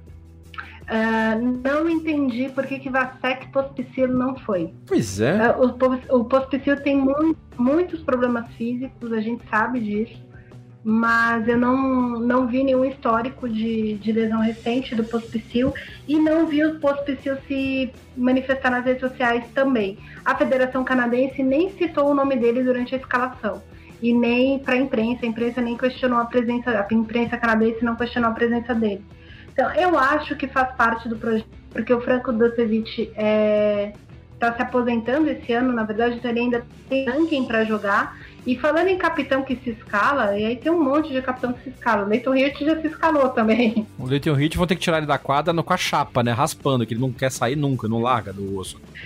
Não. Ele só vai desistir de ser profissional no dia que o Chris, o, que o Cruz, filho dele, for profissional. Eu tenho certeza disso. É, ele vai querer jogar uma dupla junto com ele, escalado, escalando o moleque na seleção da Austrália, aí ele para. É, é exatamente isso que vai acontecer. Uh, mas eu acho que isso tem a ver muito com de renovação da Federação Canadense, que já tem sido dito. O Daniel Nestor, na aposentadoria dele, Uh, quando ele entregou, né, ele se aposentou num confronto de Copa Davis, ele disse: Deixo vocês com os meninos. Então eu acho que ele quis dar um, um recado para a federação. Porra, mas deixou os meninos, deixou os meninos na furada também, né? Porque os caras fizeram tudo, buscaram café, cataram bolinha.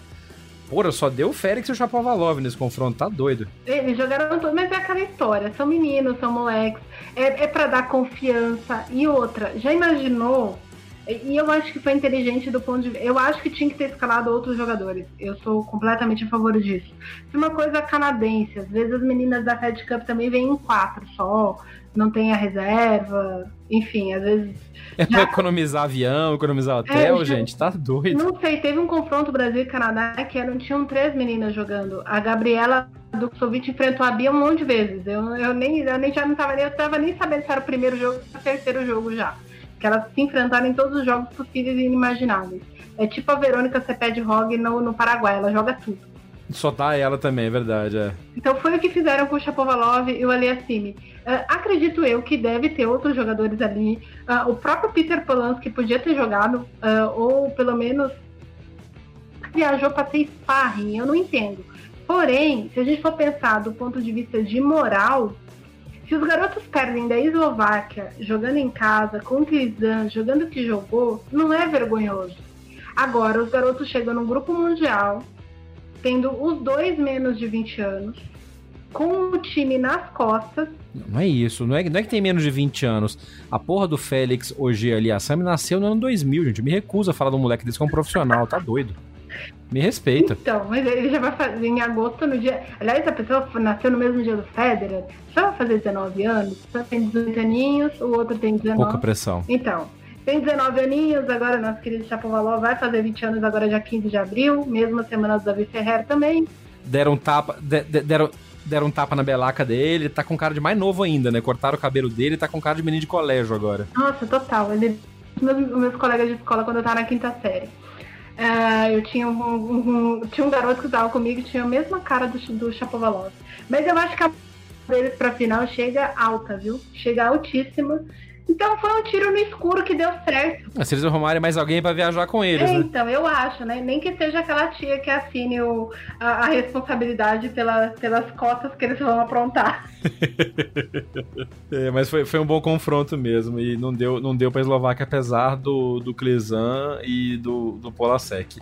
É, seguindo então, faltam dois confrontos só, e esse que eu quero falar agora é um confronto que me é muito caro pessoalmente, porque é, eu estava conversando no decorrer desta semana com o Stefan Duel, que é um fisioterapeuta da equipe Sérvia, fisioterapeuta do Marcelo Melo, é um cara muito, muito bacana. É, sigam ele no Instagram, vou colocar o link também no post do, do, do no, no, post do episódio. É um cara sensacional e eu tô conversando com ele porque a gente tá conversando para tentar trazê-lo para uma edição do, do podcast para falar de recuperação física e de tratamentos fisioterápicos para tênis, tanto profissional quanto amador. E porque o Nenad Zimonite, que é o capitão da, da Sérvia, também é meu amigo, jogou em Belo Horizonte, foi campeão. O único título de simples do Zimonite na história dele foi no, no torneio de BH, no BH Tennis Open, que eu, que eu ajudava a organizar. E a gente estava conversando essa semana, vendo com o melhor prazo. O Zimonite acabou de fazer um duplo transplante de, de quadril, tá com quadril biônico, estão zoando ele loucamente por lá. Nossa. e voltou a jogar agora, tanto que ele nem jogou dupla, ele também é outro capitão que se escala e costuma jogar dupla muito bem. Era parceiro de dupla do, do Djokovic nas Olimpíadas, jogou aqui no Rio, mas uhum. com a, a, a, parada no, no, no hip dele, no, no, no, quadril dele, não dá para jogar mais. Mas tá batendo bem o velhinho, viu? Eu tava vendo as, umas imagens de treino dele, tá descendo a mão na guasca. Teve um confronto bem complicadinho contra o Uzbequistão. O Lajovic ganhou o primeiro jogo do Faziev não tão fácil como poderia ter ganho, 7-6 e 6-3. Depois, Denis Stomin perdeu do Krajinovic, aí eu vou deixar a Ariane se esbaldar na corneta, porque vai babar a corneta para todo lado. A dupla da Sérvia perdeu, numa surpresa, porque apesar do Stomin e do Faziev serem bons jogadores, era muito mais pro Troik jogar. Se tivesse o Zimonite jogando, não teria erro, mas a, dupla estava meio desentrosada e apesar de terem ganho o primeiro set bem, tomaram 6-1, 6-3 nos dois sets e a coisa complicou um pouco. Aí o Stomin foi lá e ganhou do Lajovic, é essa hora que a Nani entra babando na corneta. Vai, fia. Mas é aquela história, fica todo mundo me cornetando, mas Ariane, você dá muito crédito pro Stomin, Ariane, o Stomin é tudo isso. Não é tudo isso, minha gente. O Krajinovic precisou ir para um 6-4 num jogo em que o Stomin estava perdido. Né? O Stomin estava meio perdido em quadro. Aí, nosso que. Gente, do Salajovic, com, convenhamos que com esse backhand, essa pessoa não podia ter perdido do Stomin, né? Backhand bom, backhand bom de cruzada. O Stomin não é bom. a pessoa fica metendo a bola na paralela, sabendo que o danado do russo, que é Kazak, que é Uzbek, na verdade, que não é o russo, mas enfim, é, ele tem cara de russo, né? É é, tudo soviético, na verdade, né? É tudo escola soviética, né? Todos os OV da vida que fica devolvendo tudo que você manda pra ele, você mandar prestação, ele, ele, manda e paga, sabe? Ele manda paga aquele negócio. Manda, devolve o boleto pago. Eu, é, por isso, é por isso que eu gosto de Somir, inclusive, que eu tenho que mandar uns boletos meus pra ele pagar. Gente, sério, assim, a Sérvia sofreu, mesmo sem o Djokovic, a Sérvia sofreu um bocado. Aliás, do jeito que eu sou, o pessoal da Sérvia tá meio doido, eu achei até que o Janko Tipsarevic ia ser escalado nesse negócio. Ainda bem que não foi. Porque já passou da hora. É outro que já devia ter pedido boné há muito tempo no circuito. Tem, tem limite, né? É, tudo tem limite nessa vida. Eu acho o seguinte: se o capitão tivesse conversado com o Lajovic e, e, visto que essa criança ia ficar metendo bola na paralela, ele devia ter escalado o Lázaro Legere, tá? Porque esse Digieri aí é muito mais eficiente nas propostas de, de táticas dele do que o do Sam. Eu não sei o que acontece com o do Sam. Precisa trocar de treinador de novo. Uh, não sei o que aconteceu para Nikolic, aliás, Nikolic, que é croata, ele tá ficando doido. Uh, voltando à história da Sérvia. É, a dupla da Sérvia estava escalada completamente torta. É, não me surpreendeu o, o resultado, essa é real. Até porque o Stomin estava lá. isso, agora isso foi um exagero, tá, gente, da minha parte. Mas essa dupla Uzbek, é, apesar de eles não terem jogado o confronto anterior juntos, esse Paraziev joga bem duplas, porque eu já vi esse cara no circuito de Challenger. É bem interessante a forma como ele se posta no fundo de quadro jogando duplas. E aí ficou aquele jogo de fundo de duplas. E quem tá acostumado a jogar duplas, tipo Troik, ele ficou pensando, vou chamar essa gente pra rede, ninguém vai chegar. E foi aí que ele tomou todas as bolas que não precisava ter tomado. É, mas enfim, uh, o resultado foi o esperado, né? A gente não esperava nada mais, nada menos do que vitória dos sérvios. Porém, podia ter sofrido bem menos, né? Podia, podia ter sido bem menos sofrido mesmo. É, mas chegam também. Se, aí vem a dúvida, beleza, Sérvia se classificou. Qual é a chance do Djokovic jogar a Copa Piquet? Olha, a história é a seguinte. Vou fazer uma observação que eu já fiz no meu Twitter algumas vezes. O Piquet sempre enumera alguns jogadores tops que defendem o Piquet. Djokovic, Tirit e Nadal nunca são esquecidos. Portanto, essa gente tem a obrigação de jogar. Eu acho que se é, é verdade o que o Piquet disse, que eles passaram a mão no telefone para falar na ITF, passaram a mão no telefone para falar com a Cosmos, se tudo isso é verdade, e eu acho que esse cara não ia repetir a mesma mentira mais de 10 vezes, porque daí um jogador desses ia ficar sabendo, ainda mais nada que fala espanhol, né? Ele fala, não, meu filho, não falei isso não, você tá ficando doido, eu não vou, não, eu não te disse isso não. Como ele disse isso... Inclua-me fora dessa. Exatamente, me tira dessa bagunça, eu não vou entrar nesse barco. Uh, ou ia ter se posicionado, não, olha, eu não me posicionei a respeito disso, mas adoraria jogar. Porque isso é bem a cara do Nadal fazer um troço desse. Até aí tudo bem, entende?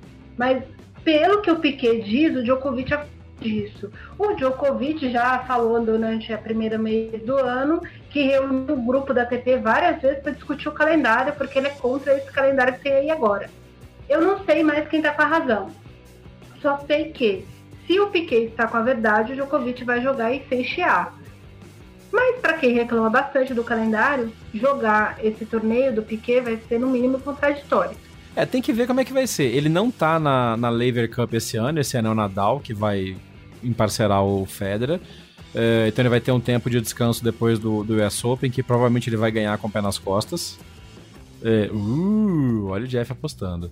É, se ele estiver terminando o ano como número um do mundo, tendo fechado o Grand Slam e tal, talvez ele dê uma, uma, uma. Ele pode ser que ele dê uma gracinha se tiver um appearance fee bem gordo para receber.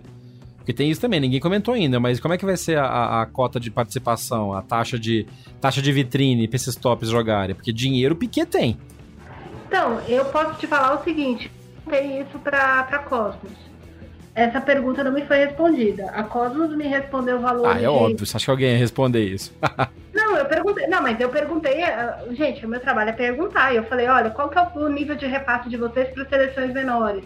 Qual que é o valor de repasse de vocês para a organização como local nos, nos qualificatórios? Vocês vão pagar cachê? Foi a única resposta que eles não me deram. Nem que sim, nem que não. Então eu não sei o que vai acontecer. O que eu acho é que se começar a ter pagamento de cachê para jogador defender a própria nação, todo mundo sabendo que Copa Davis classifica para a Olimpíada, é sacanagem. Eu acho que é fere o princípio olímpico da coisa toda. Bom ponto. A Copa Davis é o único torneio de tênis que tem um princípio olímpico, né, dentro do circuito de tênis total. Uh, não, Grand Slam não classifica, nada classifica. Não adianta você ser número um do mundo se você não tiver disputado dois confrontos nos últimos dois anos no circuito uh, dentro da Copa Davis ou da Fed Cup. Você tem que ter participado de X torneios, X é, etapas da Copa Davis ou da Fed Cup no ciclo olímpico, que são os quatro anos. Então, é no mínimo desonesto você pagar dinheiro para as estrelas aparecerem num torneio que dá classificação olímpica. É no mínimo desonesto. E aí, gente, é, aí todo mundo fala assim: ah, mas é desonesto. Gente, é desonesto a ponto de, se um bom advogado esportivo chegar lá na corte arbitral do esporte, é capaz de derrubar a participação de um é. jogador desse. É um belo ponto. Entendeu? Porque está dentro da regra de classificação olímpica. Tanto é que a história de discussão financeira uh, de caixa dentro da Copa Davis é uma coisa que a ITF condena. Porque não existe um padrão, cada país paga o que pode e o que tem. Aliás, vamos voltar ao Chile. O Nicolas Massu é capitão da, do Chile há cinco anos. Ele tem três anos de salário que ele não recebe direito. tem três anos de salário que ele não recebe direito. A nova administração está pagando os meses que ele trabalha agora e parcelou toda a dívida da Federação Chilena. O, Mar, o, o Marcelo Rios estava lá no banco, o Marcelo Rios participou de todos os treinos. O Marcelo não ganha nem a passagem para viajar isso, dentro da, da, da, equipe técnica da, da Federação de Chile. Então, assim, se começar a pôr dinheiro no bolso de quem tem muito dinheiro para poder fazer estrela, para poder vender ingresso, é, é, literalmente o fim do fim da Copa dele. É, é, óbvio que eu não estou dizendo que todo mundo tem que. Eu não estou mandando o Thiago Monteiro defender o Brasil de graça. Não que eu estou dizendo. O que eu estou dizendo é que a gente não pode ferir o princípio olímpico. Porque as pessoas não sabem, mas qual que é o grande barato de ser campeão olímpico? É você ter uma medalha. Ah, mas você não ganha dinheiro? Aquela medalha, muita gente vai falar, a medalha de casca do, do Rio Open. É, porque aquilo não é de ouro, aquilo não é de prata e aquilo não é de bronze. Que vergonha. Aquilo é banhado no máximo, igual a bijuteria que você compra 25. E, dito isso, o barato de ser campeão olímpico é primeiro a honra, e depois isso rende para você em marketing. Que aliás, uma das coisas mais legais que eu vi que eu vi hoje na comemoração do Massu foi um comentário disso que acho não sei se foi você que postou alguém que você que retweetou que nunca viu o Massu tão feliz nem quando ele ganhou o ouro olímpico. Ah, eu eu retuitei esse, esse comentário. É, foi de um jornalista, inclusive chileno, que, que fez esse comentário. É, gente, é. Então assim, depende muito, é óbvio que depende muito da expectativa, depende muito do objetivo de cada um. Mas assim, a única coisa que a gente não está criticando, a gente já está condenando o fato da ITF teoricamente ter se vendido, ter gente que se vendeu o voto, segundo o presidente da Federação Tcheca, foi isso que aconteceu, teve Federação Internacional que vendeu o voto em favor do Piquet. Está tendo investigação, a gente não sabe se isso é verdade ou não, mas não podem simplesmente acabar com o, o principal princípio da Copa Davis, que é ser um torneio de base olímpica de princípios olímpicos. Se, se for isso, gente, na boa, desiste, cancela o torneio, vamos jogar o circuito ATP e pronto.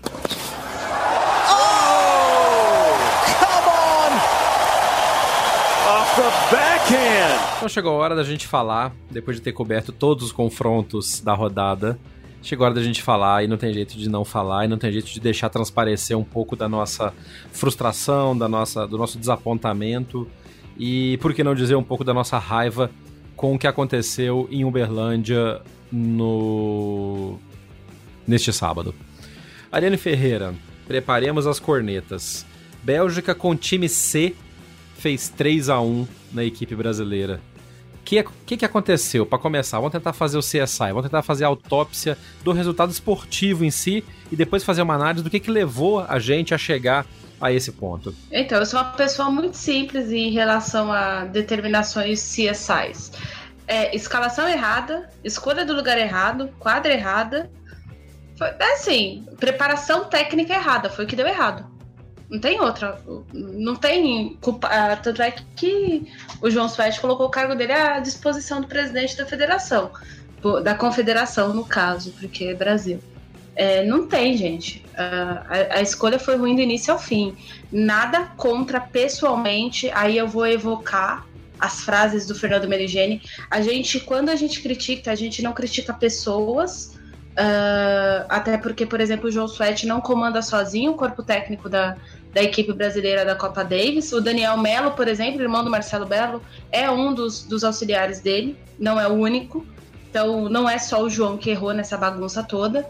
A decisão de escolha de piso também não passa apenas pelo João e pela equipe técnica, tem uma coisa a ver com condições financeiras da federação também. É, então a federação ajuda a escolher. Há muita gente que fala: ah, a decisão do piso normalmente sai do presidente não necessariamente, não sai do presidente de cima para baixo. Mas é, quando alguém vai receber um confronto desses, tendo um budget pequeno, como é o budget da ITF, cerca de 175 mil dólares, que foi o que me disse um participe de federação latino-americana, então não foi ninguém da Confederação Brasileira que me deu essa informação, mas disse que a ITF via Cosmos dá 175 mil para o negócio ser realizado. Nós sabemos que com 175 mil você não faz uma quadra do zero. Uh, e aí a CBT teve que correr atrás de uma quadra de cyber no caso. atrás de outros patrocínios e a CBT, por um acaso, perdeu seu patrocínio Masters com a entrada do novo governo e a nova administração nos Correios. Ah, era de se imaginar isso, até porque dentro da campanha eleitoral isso foi discutido a respeito das renegociações de contratos de patrocínio das estatais. Tendo dito isso, uh, talvez a escolha pelo piso, um piso que não é barato, o Saibro não é um piso barato, numa quadra que teve que ser montada do zero, já foi errada por conta dos custos. Segundo, uh, as condições de Uberlândia não são favoráveis para os jogadores que foram convocados. Uh, eu amo de paixão o Rogerinho, mas o Rogerinho não devia ter jogado esse confronto. Uh, todo mundo vai escrever me xingando depois que esse episódio for ao ar. Mas assim, altitude, saibro, coberto, só tem um jogador brasileiro que tem condições de ter bons resultados nesse piso sem ter grandes dificuldades é o Tomás Belucci. Ai, ai, ai, ai, ai. Ah, aí vocês, vão, vocês podem falar o que vocês quiserem. Ele tá numa draga, tá numa draga, ele próprio sabe disso. Quem viu os stories dele no Instagram sabe que ele sabe disso. Uh, mas assim, o Tomás não devia estar em Dallas. O Tomás devia estar em, tá, tá em Uberlândia para jogar. Uh, outro jogador que a gente viu performar bem, jogando bom tênis nesse piso, foi o Thiago Wilde. Uh, aí a gente vai revogar também, aí vai evocar a performance do Feijão no Brasil Open. Assim, foi um Brasil Open totalmente atípico, né? Uh, o Feijão não tende a ir muito longe no Brasil Open. Joga quali e já perdeu quali. Uh, e não só o Brasil Open, que aí estamos falando de Brasil Open, que é literalmente as condições de Uberlândia, mas assim, é, é ele ganhou, já ganhou Challenger em São Paulo, da mesma forma que ele já perdeu em quartas de final algumas vezes. Paineiras, Elvete, aí um monte de clubes aqui da capital paulista. Então, tendo dito isso, eu acho que a, a escalação foi errada, foi. Uh, apesar de serem os dois melhores tenistas brasileiros da atualidade? Sim. O que, que o Thiago Wilde estava fazendo naquele banco? Ah, e o menino tem 18 anos. Gente, vamos parar de passar a mão na cabeça dessa gente. Até porque a gente acabou de falar de um monte de rodada de, de jogos na mesma rodada que tenistas com 17, 16 e até 15 anos de idade entraram e botaram a cara e resolveram. Exatamente. Então, assim, uh, por exemplo, o único ponto da Suíça saiu da raquete de um menino de 15 anos, cara. Então não tem esse negócio. Ainda mais o Thiago que, que joga o profissional, aí joga o juvenil, tá com a moral lá em cima. Uh, tem um, um, um, approach pessoal em relação à própria motivação gigantesca, inclusive para a idade dele. Não, era dar uma chance. Até na parte técnica, ele, ele é um jogador que se dá bem em quadras rápidas. Ele não gosta de quadra lenta. É um cara que joga bem em quadra rápida. E falando do piso, da escolha do piso que você comentou aí, eu vi várias análises que diziam que assim que foi anunciado o confronto, quando teve o sorteio, falou-se em colocar uma quadra que complicasse o Gofan. É normal. Imaginava-se que o Gofan, que o Davi Gofan defenderia a equipe da Bélgica. E então pensava-se numa quadra de saibro, lenta, num clima quente e abafado para prejudicar o Gofan. Já no final do ano passado, sabia-se que o Gofan não viria. Isso estava bem claro. E mais do que isso, independente de prejudicar o Gofan ou não, uma quadra que fosse lenta, num, num lugar abafado, úmido para dificultar, não é o que se, que se já sabia que ia acontecer em Uberlândia. Então, assim, a escolha, o anúncio da sede. Eu sou mineiro, eu sou filiado à Federação Mineira de Tênis, adoro o presidente François Rame, sou amigo pessoal do vice-presidente da Federação Mineira de Tênis, o, o Castanheira, mas eu continuo achando muito estranha a escolha de Uberlândia e das condições que a quadra foi montada para ser colocada. Ficou uma quadra rápida, ficou uma quadra verde. A gente já comentou em outras oportunidades que não se monta, e a Nani acabou de falar agora, não se monta uma quadra de cyber do zero. Quadra de cyber precisa de tempo para maturar, para amadurecer. Tanto que, dependendo da quadra quando ela é montada, coloca-se gente para jogar. Até em quadra rápida tem isso, é. coloca-se gente para jogar na quadra, para compactar, para que a quadra tenha aquele, aquele, aquele fio de quadra realmente já pronta para ser usada. A quadra estava verde. E em a quadra estando verde, com as camadas que são colocadas, é, com a maneira como a quadra é construída, a Federação Mineira de Tênis fez um, um, um, day by day praticamente da construção da quadra no Sabiazinho. Você via como ela estava. Ela ficou pronta muito pouco tempo antes do confronto. Então esse também é um ponto, é um ponto a ser destacado. É, duas semanas antes, na verdade. A, aliás, a quadra ficou pronta exatamente uma semana antes das equipes chegarem para treinar. Uh, isso assim, é um tempo inadmissível. De verdade. Eu não sei como é que estava a agenda do Sabiazinho, provavelmente o Sabiazinho tinha outros compromissos. A prefeitura de Uberlândia não tem nada a ver com isso. Quem tem que pensar em planejamento a longo prazo para uma quadra de cyber é quem organiza o evento e não quem está alugando o espaço. É, já, dito isso, oh, agora sim, eu não me conformo de vir com esse discurso de vamos botar o Gofan numa quadra abafada e lenta, sendo que as melhores campanhas da carreira do Gofan em Grand Slam foram em Roland Garros. Se o Gofan tinha 19 anos, ele assustou todo mundo e fez terceira rodada saindo do quadro em Roland Garros.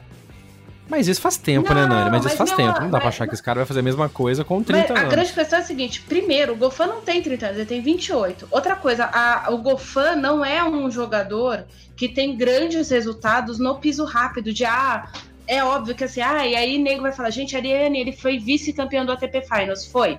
A gente vai ter que discutir aquela performance no ATP Finals, tanto dele quanto a do Dimitrov, quanto a dos outros adversários, e não é o ponto aqui. É assim, tem certos tipos de jogadores.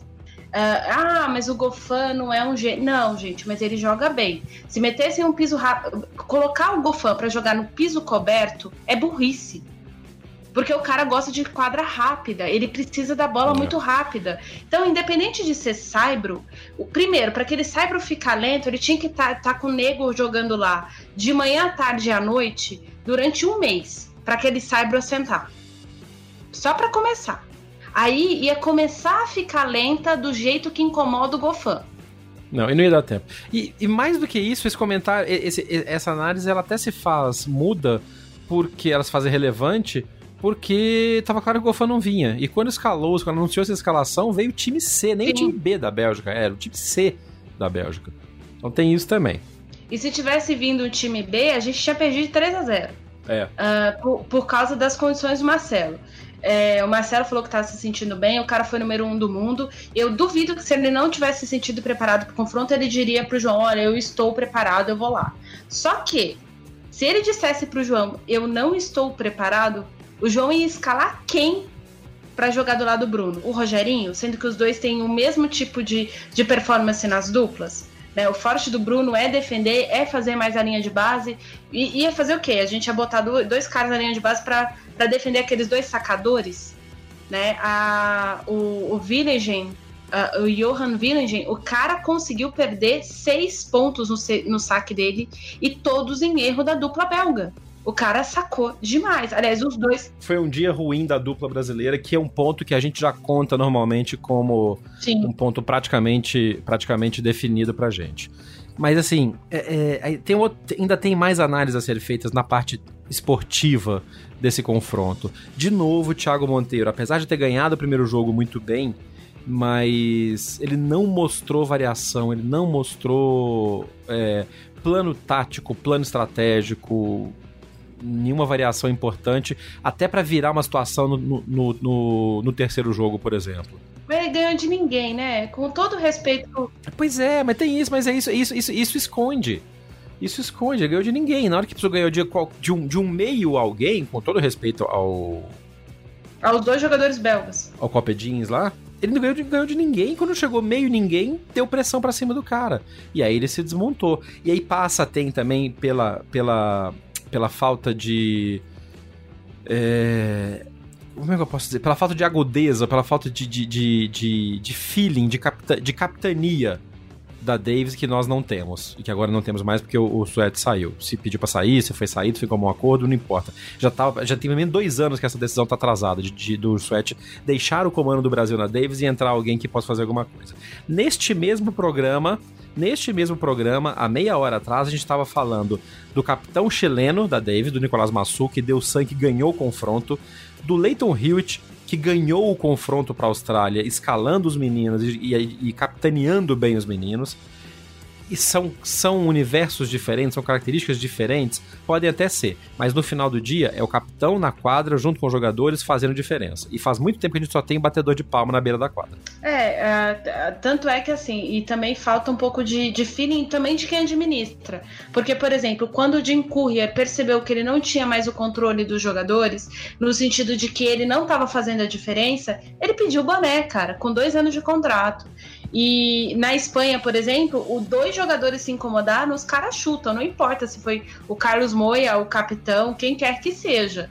A, a, não ser quando é politicagem, que já aconteceu bastante na Espanha, mas eu não vou entrar no mérito da Espanha, só estou citando como exemplo.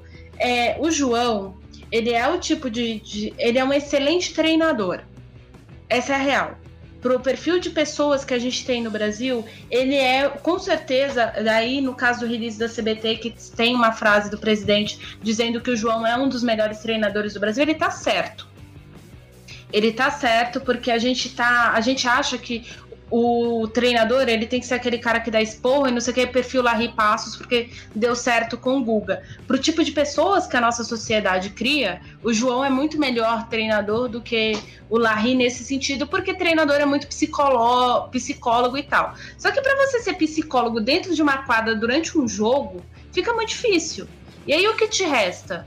Te, te resta dizer pro cara, segue o que a gente traçou de plano e bater palma, né? É, e infelizmente, quando você é esse tipo de treinador e você vê que seus jogadores precisam de você nesse formato, não adianta você fazer o Nicolas Massu e olhar para o jogador, para o Thiago Monteiro e falar assim: filho, backhand tá errado, pensa. Não, então, você tem que desenhar é. o jogo pro cara ali no banco. E, e mas nem tá isso tá tinha, nem isso nem tinha. Isso tinha. Pois é, mas nem isso tinha. A gente via o Thiago batendo, batendo, batendo, batendo, batendo, batendo. Volta, começa a errar, continua batendo, continua batendo, continua batendo. Não tem variação nenhuma. A gente viu o Rogerinho que não devia, de novo, a gente já falou sobre isso, você falou, eu vou falar de novo. Rogerinho, adoramos o Rogerinho, é lutador, é uma pessoa humana espetacular, mas não deveria estar em quadra.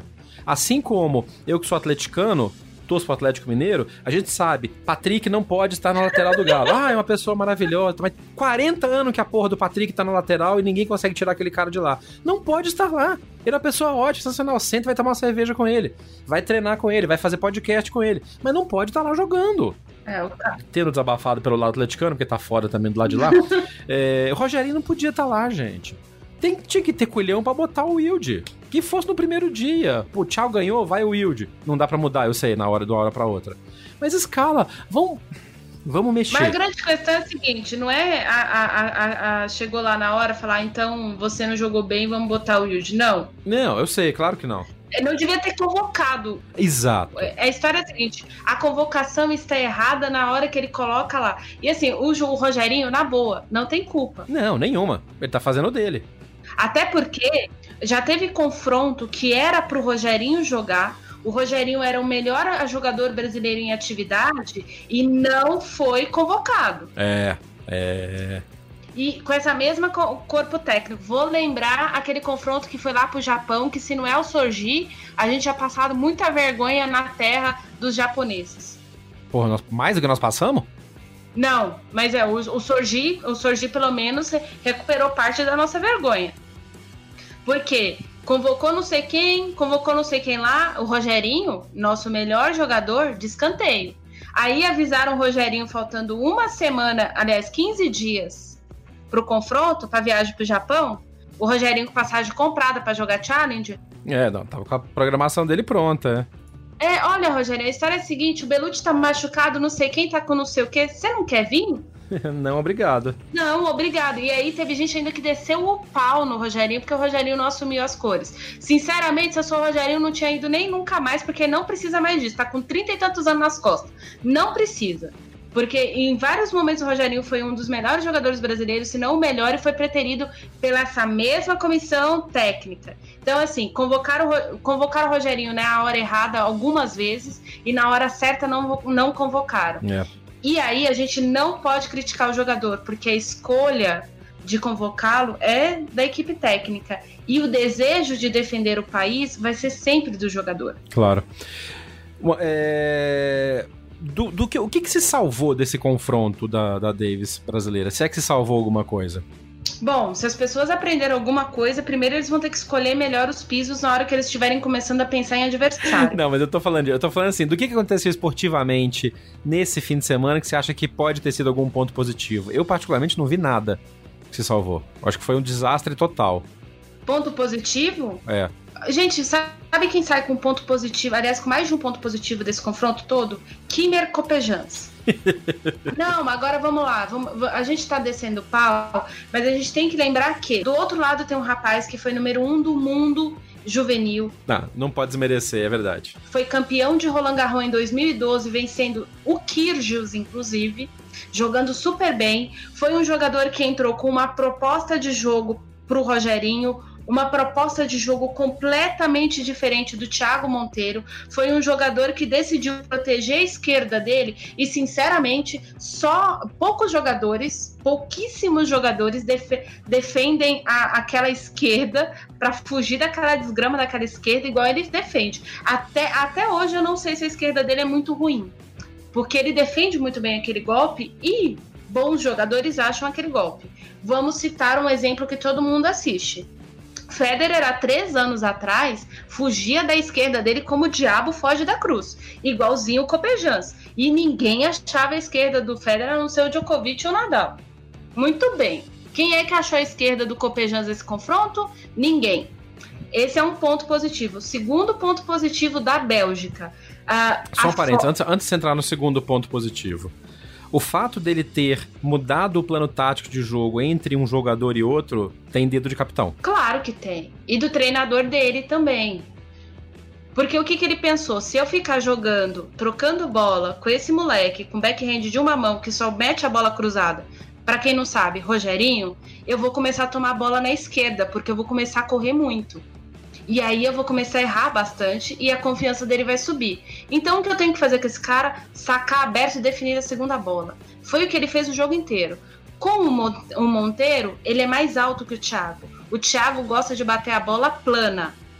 O que, que ele fez? Ele deixou o Thiago bater todas as bolas planas no meio da quadra. Dali ele decidia se, é se ele aí. queria ir para um lado, para o outro, para um lado, para o outro. E quantas deixadas ele fez no jogo? Um monte. O Thiago deve ter salvado uma ou duas. Por quê? Porque o Thiago não sabe correr da linha de base. Não, porque ele fica plantado lá atrás, para botar um samambaia do lado dele, um, machi, um rachicho do lado dele, que tá tudo, tá, tudo nasce ali, porque um chachim. Mas aí a grande questão é a seguinte: é óbvio que tem dedo de capitão, e aí eu citei o treinador do Copejans por um simples motivo. É, o, o capitão trocou o esquema tático do Copejans provavelmente tendo conversado com o treinador dele, claro. porque ele sabe que o jogador é adaptável a outro estilo. E aí a gente vem no ponto que o João Suete não tem culpa.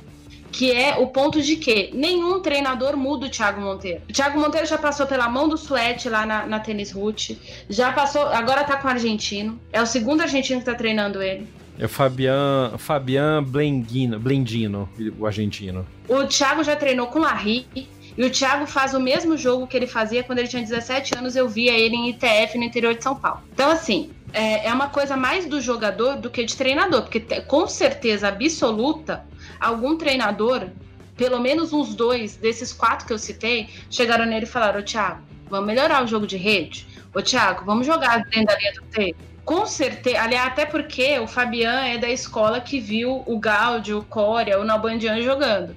Então, o estilo de jogo de saibro deles é esse: é o cara entrando na quadra para definir, movimentando o adversário pro outro lado. O Thiago Monteiro só bate a bola no meio da quadra, cara. Tem tre que, que, treinador que sã consciência que trabalha todo santo dia, quatro horas em quadra com o ser humano, para ele mudar o negócio, chega na hora do jogo, não sei o que, que passa na cabeça dele. Não, eu vou ficar aqui. Entendeu? E o Thiago, ao contrário da namorada, a Bia pelo menos reconhece que ela tem o que mudar, só que chega na hora da, do jogo, ela trava. Mas ela sabe o que tá errado no jogo dela, tanto que ela mesmo fala. O Monteiro não. O Monteiro parece que tá passando a paisagem do lado dele. Então aí a gente tem que também tirar a isenção das costas do João Suete, porque assim, em uma semana de trabalho, é. você não muda um jogador. Não, claro, claro. Isso aí com certeza. Mas tem um trabalho de longo prazo, não é a primeira vez que o Thiago é, é convocado. Então, com um capitão de trabalho com mais longo prazo e uma interação com o treinador pessoal de cada um dos tops, dá para fazer, dá para chegar num momento diferente. O fato é que é, nós não temos hoje, assim como nós não tínhamos há 3, 4 anos, continuamos não tendo um cenário de renovação, um cenário de surgimento de novos talentos no tênis brasileiro. Sobre isso, inclusive, o Fernando Meligeni postou no Facebook pessoal dele um vídeo comentando sobre uh, a performance, a Copa dele, assim como todo mundo que cobre tênis está falando, e o Fino veio, botou a cara, botou um vídeo dele falando sobre essa falta de perspectiva da nova geração do desenvolvimento de novos talentos do tênis brasileiro. Para falar a verdade, relutei bastante para saber se, se eu falava a respeito de Davis. Todo mundo sabe é, a situação complicada que é, porque muitas vezes ao criticar você está falando sobre jogadores e eu já fui um deles, é, mas ao mesmo tempo hoje a posição me, me coloca em, nesse lado de ter que opinar e vivo disso, é, sou conhecido por isso também, não só por ex-jogador. Realmente a derrota foi, foi muito ruim e, e, e deixou muito, muitas é, perguntas, né? É, a gente viu reclamações de jogadores a respeito da, da quadra e, do, e da, da, da situação, né? É, Bruno falou, Rogerinho falou a respeito da velocidade da quadra, é, vários outros jogadores falaram que não se sentiram tão à vontade, que a quadra estava muito rápida. Eu senti também que a situação estava muito boa para a Bélgica e, e não tão boa para a gente, pela, pela nossa característica. Também não, não, não entendi é, é, a coisa de, ah, mas e se o Golfan viesse? O Golfan adora, quanto mais rápido, mais, mais fácil para ele, quanto mais lento, mais sofrido, pior ia ser para ele. Mas, bom, são escolhas e, e, e infelizmente é, não, não, não deu certo a escolha que, que foi feita. É, falar sobre jogadores, vocês sabem que eu sempre preservo é, falar individualmente de jogadores. É, é a gente acabou perdendo de um time, a meu ver, é, muito aquenha, a, a dupla que tanto nos deu alegria e nos dá alegria e, e tem todo o crédito do mundo. É, é, acabou jogando muito mal e perdendo. É, isso faz parte. Muito se falou do Marcelo, é, mas isso é uma decisão pessoal. Se você está se sentindo preparado e o técnico também está sentindo e conversa com o jogador que está se sentindo preparado, é um jogador que foi número um do mundo e top 10 de duplas. É, é, eu também, como, como capitão, provavelmente teria convocado, porque é difícil se o jogador fala que está bem, está bem. A gente já viu isso em vários esportes. A gente vai muito na, na, no feeling do jogador. E o, e o Marcelo é um jogador que, que representa o país muito bem, sempre esteve nos jogos. É, agora, não jogou bem, a dupla não jogou bem, perdeu um jogo onde não, não é normal perder. É, mas faz parte do jogo. É, fica, fica a sensação muito ruim porque o, o, o time da Bélgica é, a gente pode olhar como um grande time pelo, pelo menino que jogou, mas é, jogando melhor, um pouquinho melhor taticamente, eu acho que a gente conseguiria ganhar do Koppelmans. É, não, não achei nada de outro mundo. O menino, bom jogador, mas com bastante problema do lado da direita. A gente jogou muito pelo lado da esquerda dele. Fácil falar agora? Sim, mas é, em nenhum momento se atacou o ponto fraco do, do, do jogador. O De Grey é um jogador bastante abaixo, não tinha nenhuma chance do Rogerinho perder o último ponto contra ele nenhuma chance. O jogador é, é, com outro nível de tênis é, do, dos nossos jogadores, mas é uma derrota doída, dolorosa, é, que, que é a pior de todas, né, do que a gente já viu nos últimos tempos. É, existe muita muita revolta aí da, da galera falando um monte de coisa. É, gostei é, da, da declaração do Marcelo, gostei da, da declaração de vários jogadores botando a cara. Não acho que tem que pedir desculpas, eu acho que. Mas é, é, é, legal ver os jogadores mostrando que está doendo. Isso é um ponto onde é muito importante. Senão parece aquela coisa que não estou nem aí. E a gente sabe muito bem que, que os jogadores sentem a derrota, mas foi uma derrota que, que tem que aceitar a crítica. É, sei que eu sou um dos caras que critico muitas vezes jogadores e tenho alguns alguns pormenores com os jogadores, muitos deles é, ficam bravinhos comigo, mas gostaria também de dizer que o tênis não é só da, dessa geração, o tênis vem da época de Thomas Koch, Kirmair, é, Luiz Mata, Jaime Oncins, Guga, eu, Sareta, André Sá, é, Cássio Mota, tantos outros nomes para falar o masculino. E, e, se hoje existe uma evidência muito grande no tênis e no esporte, é porque todos esses jogadores fizeram é, muito pela Copa Davis e deixaram a Copa Davis muito forte, muito é, conhecida. Né? E, o, e o povo brasileiro, os torcedores brasileiros, é, se acostumaram a vibrar é, com, com a nossa. Outro ponto a ser muito estudado, e aí vem pela, pela entidade, É, tivemos um público baixo em Uberlândia, não sei se o preço do, do ingresso afugentou, é, mas é, era uma Copa Davis para ter mais gente é, e uma pressão maior, é, e não teve. Infelizmente, é, não foi a Copa Davis que a gente imaginava. É, é hora de, de, repensar. Está demorando essa, essa atitude de repensar as coisas e, e de mudar certas coisas. É, é, Está claro que o tênis brasileiro está caindo, está é, o nosso nível está caindo, é, e aí não é uma crítica pessoal aos jogadores. É, é a gente vem cada vez com menos jogadores é, dentro do centro do mundo e alguma coisa tem que ser feita. Um plano claro tem que ser feito. Certo ou errado, que dê certo ou que não dê, mas precisa ser feito e fica claro, precisa ficar claro para todo mundo. Ariano, o que, que você acha dessa afirmação do Fino? Inclusive, o, trabalho que ele está fazendo na, na, no programa de desenvolvimento dele vai muito em cima disso, de tentar identificar e ajudar novos talentos brasileiros para que surjam para que surja uma nova geração de tenistas brasileiros com uma cabeça diferente, né? Sim, mas aí, aí, nesse ponto a gente não pode dizer que o João Sweat não tentou, tá? Porque, por exemplo, a grande vitória do João Sweat como capitão brasileiro da Copa Davis foi diante da Espanha. Quem foi ao Ibirapuera, ou quem trabalhou naquele confronto, que foi o meu caso, eu tive a oportunidade de conversar com tanto com o Orlandinho, quanto com o João Menezes, quanto com o Marcelo Zorman, que atualmente não tem jogado o circuito por um problema de saúde. É, e essas, esses meninos estavam lá com 15, 16 anos, dentro da equipe do Brasil, enfrentando uma grande seleção, que era a seleção da Espanha, com a, as pessoas falam, ah, mas a Espanha vê a Espanha B, vê a Espanha B, mas se o Belucci não corre demais, a gente tinha perdido deles. É. Com o, o, o, comandante adversário sendo Carlos Moia, uh, o assistente técnico do Carlos Moia era o Javier, o Javier Pires, que foi o mentor da carreira do Davi Ferrer. Eu vi o Javier Pires assistindo os brasileiros e comenta os jovens brasileiros e, e passando comentários e tecendo comentários com a equipe técnica brasileira. O Marcel Granogias chegou a ameaçar entrar em quadra para treinar com o João, o João Menezes, mas aí o Granogias passou mal, tanto é que ele acabou baixando do, do confronto. Eu tava lá, eu vi.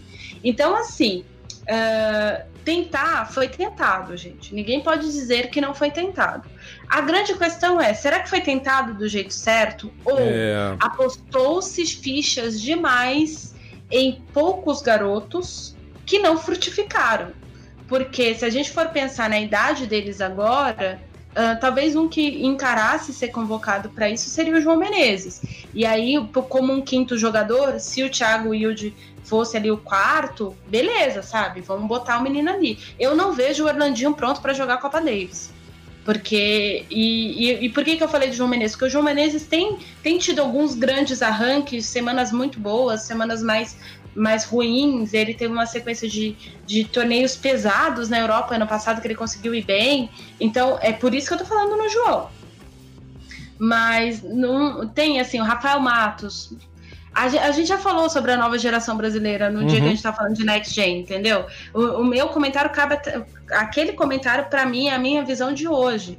Independente do João estar tá trabalhando há nove anos no comando da equipe brasileira, o Brasil não conseguiu produzir jogadores. Talvez porque tenha investido errado, ou talvez porque tenha investido muito em poucos jogadores. Há uma série de coisas. A gente precisa pegar os dados da CBT para tentar entender. Tem a coisa também da falta de verba, de ter que escolher. A escolha, por exemplo, de, de geral, de colocar o, o centro de treinamento em Barcelona, botar o Orlandinho lá, o Felipe Meligeni, outros jogadores que não estão, que não tiveram a chance, não estão sendo utilizados aqui também.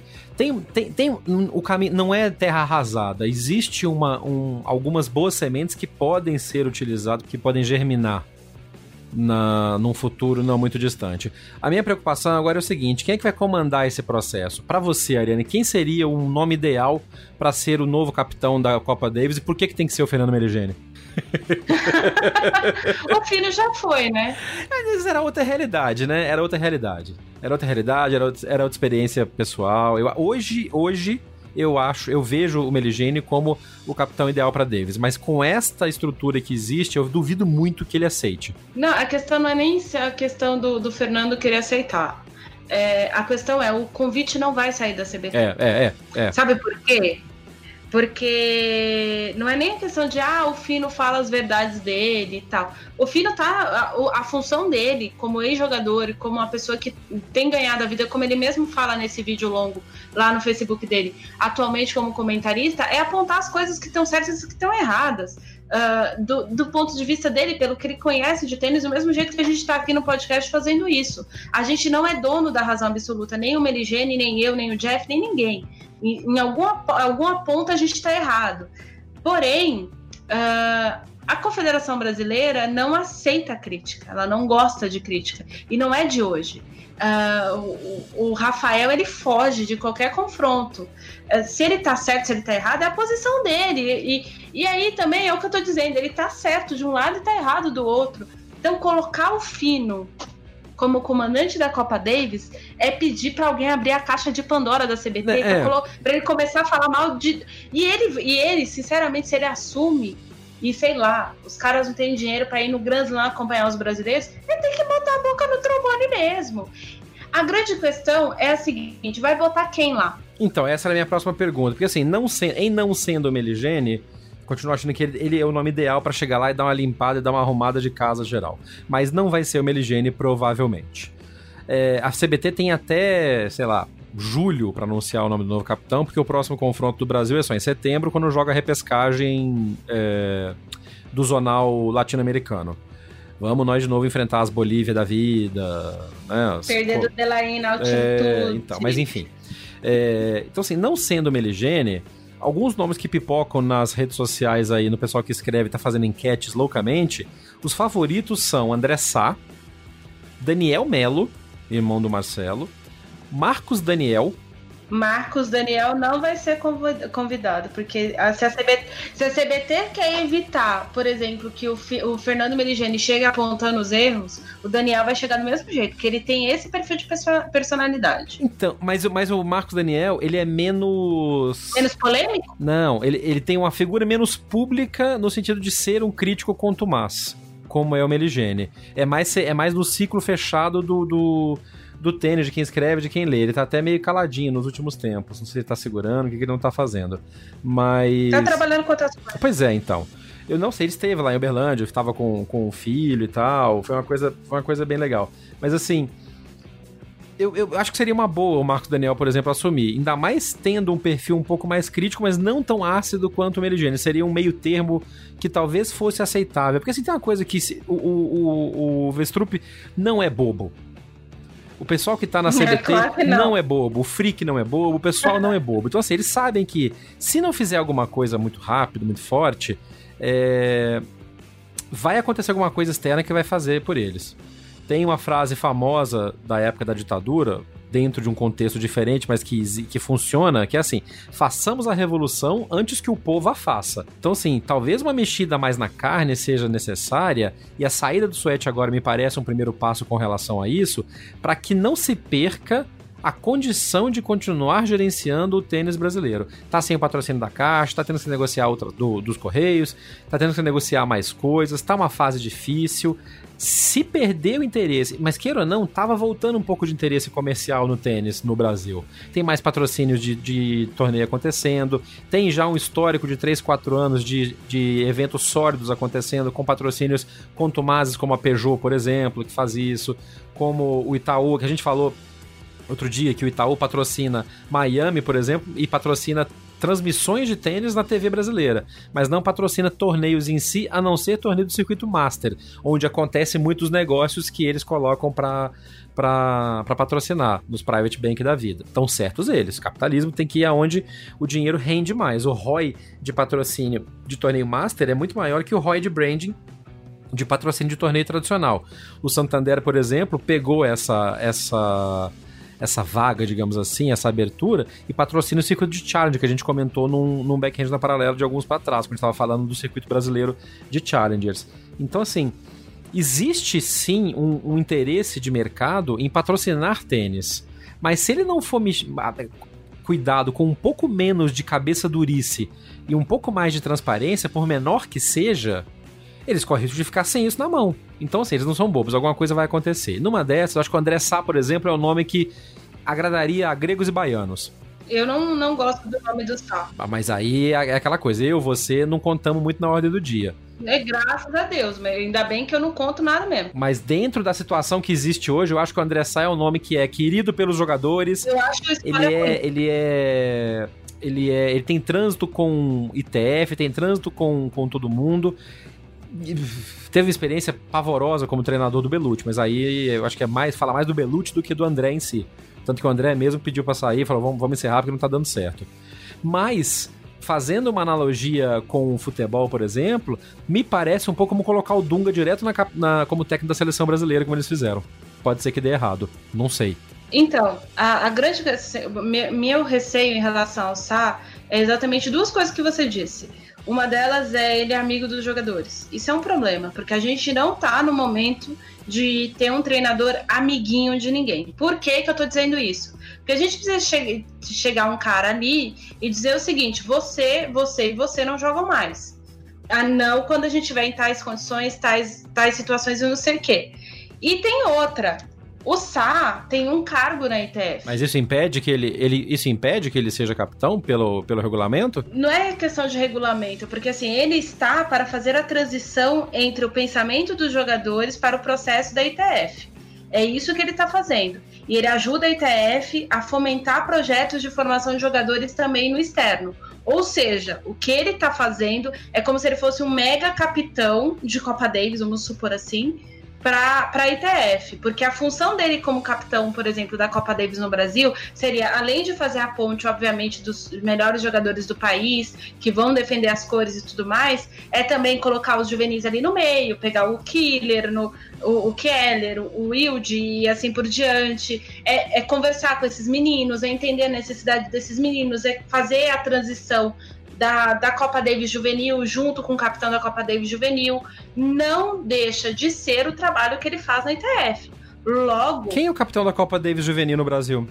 cara, eu não sei o nome dele. É. Na verdade, eu esqueci. Mas existe? Temos um capitão brasileiro na Copa Davis Juvenil? Temos, temos uma pessoa que, que organiza, que sempre vai. Eu esqueci. Inclusive, me parece que vai ser um dos cargos que o João Suete vai, pode ser, vir a ter é, com a administração do Rafael Westro no, na, na confederação.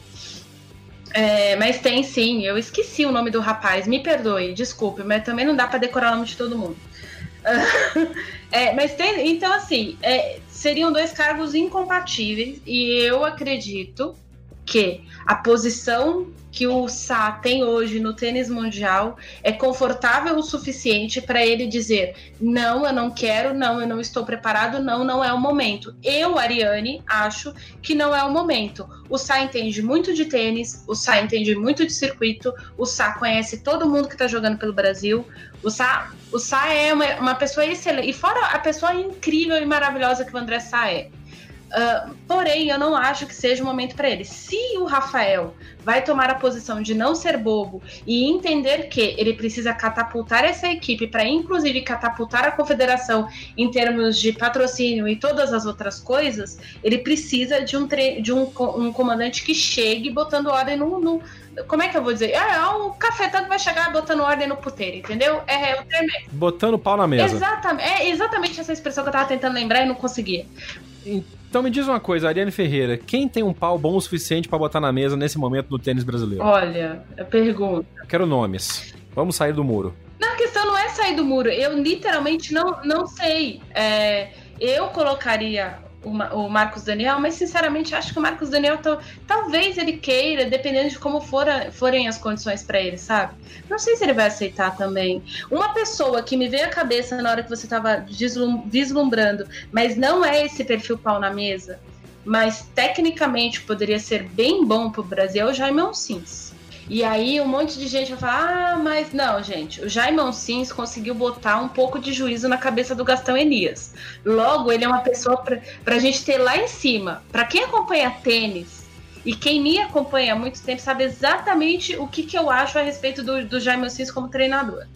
Ele é excelente. O Jaime é um cara sensacional. A gente teve a chance de, no, durante o backhand na paralela especial de Australia Open, Drop Shot na paralela, tivemos a participação do Eduardo Onsins, que é irmão do Jaime, que também foi treinador, também foi jogador de Copa Davis no Brasil. Exatamente. O Jaime tem uma academia na Flórida muito bacana, ele tem um trabalho sensacional lá. Sim. Aí a minha pergunta Sim. é outra. E o Jaime já, também já foi capitão da Copa Davis no Brasil. Tem que lembrar isso, assim como o Meligene. A pergunta hoje seria: Jaime seguraria essa pipinosa? Seguraria. Mas a grande questão é a seguinte. Não, não, ele aceitaria segurar essa pipinosa? Que ele tem capacidade, eu sei. Sim. Mas tudo. Ah, mas aí é que tá, ele seguraria a pipinosa nos termos dele. Ok. Entendeu? E aí, eu sinceramente acho que é a hora de ouvir os termos, anotar e ver se vale pagar o preço. Na situação que a gente tá, Meligene vai botar suas condições na mesa o Marcos Daniel também vai colocar suas condições na mesa. Aí vai ter um maluco dizendo: põe o Guga, põe o Larry. Não, gente. Não é perfil. Não, não, não, não, não. Isso é viagem. Não, não, não. Uh, é. Por exemplo, uma pessoa que, uh, na verdade, não, não, não daria com esses jogadores. É, meu Deus, já foi capitão da Copa Davis, era comentarista da ESPN, me fugiu o nome dele agora. Paulo Cleto. Paulo Cleto tem o perfil de chegar derrubando as paredes. Porém, não acho que seja mais o timing pro Paulo Cleto. Não acho. Não, acho que o Cleto, o Cleto já tá muito velho para isso. Ele não tem. Ele não tem mais a estamina necessária para isso, eu, eu, eu, acredito. Eu, eu não sei se. Na verdade, o problema não seria estamina, porque a gente chegaria provavelmente comprando briga. Uh, talvez, uh, e aí isso é muito raro de acontecer, mas tem algumas federações pequenas que arrumam estrangeiros como capitães. Eu não vejo muito problema de trazer um, um, um chileno, um argentino para cá, não, viu? Um argentino seria muito importante. Seria uma bela de uma contribuição para a mentalidade tenística no Brasil. Brasil, contrata Daniel Orsanic! Nossa senhora, já pensou? Agora, o Daniel... Aliás, o Daniel Orsanic é, tem, tem uma característica excelente nele como ele treinou o Belucci, ele quis aprender português. E o Orsanic fala português melhor que muito brasileiro que eu conheço. Então, nem a dificuldade do idioma de entender o, o capitão a gente vai ter. É verdade. E, enfim, e ele, ele é um cara que entende muito de tênis, cara. Muito de tênis. E ele fez o milagre, o milagre de fazer o Del Potro jogar pela Argentina sem pensar nele mesmo e ainda ganhar aquele negócio, gente. É, e ganhar de uma maneira épica, é verdade. Então, assim. É que eles já tinham pelo menos uma, um, um menu bem interessante para escolher, né? A gente não, tá, gente... aqui só na base do é o que tem para hoje. Não, não vamos comparar, porque a, a, a, situação do Brasil é a seguinte: achar alguém que chegue e organize o, o, o corpo de jogadores que a gente tem hoje e, e, organizar é assim chegar à conclusão de, por exemplo, olha, feijão já já cuspiu no prato que comeu, não quer mais jogar a Copa Davis, feijão tá fora o Rogerinho já passou da idade, já deu uma contribuição excelente, fora. Vamos supor, não estou mandando não convocar mais nenhum deles. Não, sim, mas é, é, seria agora de começar a mudança. É, o negócio é pegar a nova geração e construir do zero. Eu tava comentando com você ontem, fora do ar, sobre isso. Eu acho que agora é a hora de assumir, chamar a imprensa, chamar a torcida e falar, galera, é o seguinte, encerramos um ciclo, o João teve aqui há 10 anos, é, durante 10 anos, o que foi atingido foi atingido, o que não foi não foi atingido, vamos começar do zero agora. Então agora prepare, nós vamos passar dois anos chafurdando na lama do regional sul-americano nível 3. Vamos jogar com Trinidad e Tobago, vamos jogar com Bolívia, Guiana e o clássico vai ser contra, sei lá, o Equador e vamos começar a construir com a nova geração. Então, a partir de agora é o seguinte: a equipe brasileira é Orlandinho, Felipe Meligene, Thiago Monteiro vai ser o decano e João Menezes. João Lucas Reis, João Menezes, é o que vai ter. É o que vai ter para a partir de agora. Vamos começar a trabalhar com isso. Obrigado, Belucci, obrigado, Clesar, obrigado, Rogerinho. Foquem nas suas carreiras, mas aqui nós vamos começar agora do zero com um time juvenil. E vamos subir esses meninos jogando com a gente, pela gente, e vamos ver o que vai dar, porque vai desenvolver um tênis do zero. Não dá, não tem muita outra opção. Senão é continuar malhando em ferro frio. Mas aí que tá. Se você tivesse feito isso há dois anos, ou ano passado, ano passado, tá? Esses meninos tinham 21, tirando o Felipe Merigene, que tem 19, e o João Lucas Reis, que salvo engano, deve ter 20, todo mundo tem de 22 para cima. Mas é. Então já não é juvenil. Tá bom, mas é, é, é o que a gente tem, né? Já não é moleque. Nem next gen eles são mais. Aí, ah, é o que é novo. Mas o que eu tô te falando é o seguinte: a grande questão é a seguinte: depende de como você vai vender esse discurso. Se você vende, olha, vamos com os jovens brasileiros, as pessoas vão falar, jovem? Essa molecada tá com 22 anos nas costas. E aí, e, e assim, gente, torcedor, o Brasil é um país de polianas, em todos os sentidos. Vocês querem que o público de tênis não seja poliano em relação à equipe da Copa Davis? É óbvio que se chega o time C da Bélgica, as pessoas querem que eles ganhem. E aí é óbvio que as pessoas vão só olhar os erros da equipe e não vão olhar os méritos, o que, o que aquela dupla jogou. Aquela dupla jogou demais contra o Marcelo e o Bruno. Se o Marcelo e o Bruno tivessem super, super ultra ali a trem bala, aquele jogo ia para um terceiro set. Algum dos sets ia ser decidido no tie break, também como foi ontem. Enfim, ontem porque foi, isso está sendo gravado no domingo, tá, gente? Uh, então tem um monte de coisas assim que, que, a, gente, a gente fica meio cego em relação às coisas. É óbvio que tem que começar do zero, eu acho que tem que começar com os jovens, mas para a gente começar com os jovens, a gente precisa começar a cobrar desses jovens uma coisa que a gente nunca cobrou. E esses meninos, quando eles começaram a receber apoio, eles tinham que ter sido cobrados no começo. Ah, mas é criança. Não, gente, há jeitos de se cobrar tenista, é, atletas, tá? E quem fala isso é uma pessoa que nadou até uhum. o ponto de querer desistir, que foi quando eles disseram para mim que eu tinha que escolher entre uma coisa e outra. Eu falei, eu quero a outra coisa. Mas porque na natação, com 14 anos, você é convocado para jogar, para nadar, para ser reserva da seleção em Pan-Americano, porque não tem gente. É. Não tem Quem gente. Quem faz alguma coisa chega. Bom, o fato é que a gente está numa encruzilhada.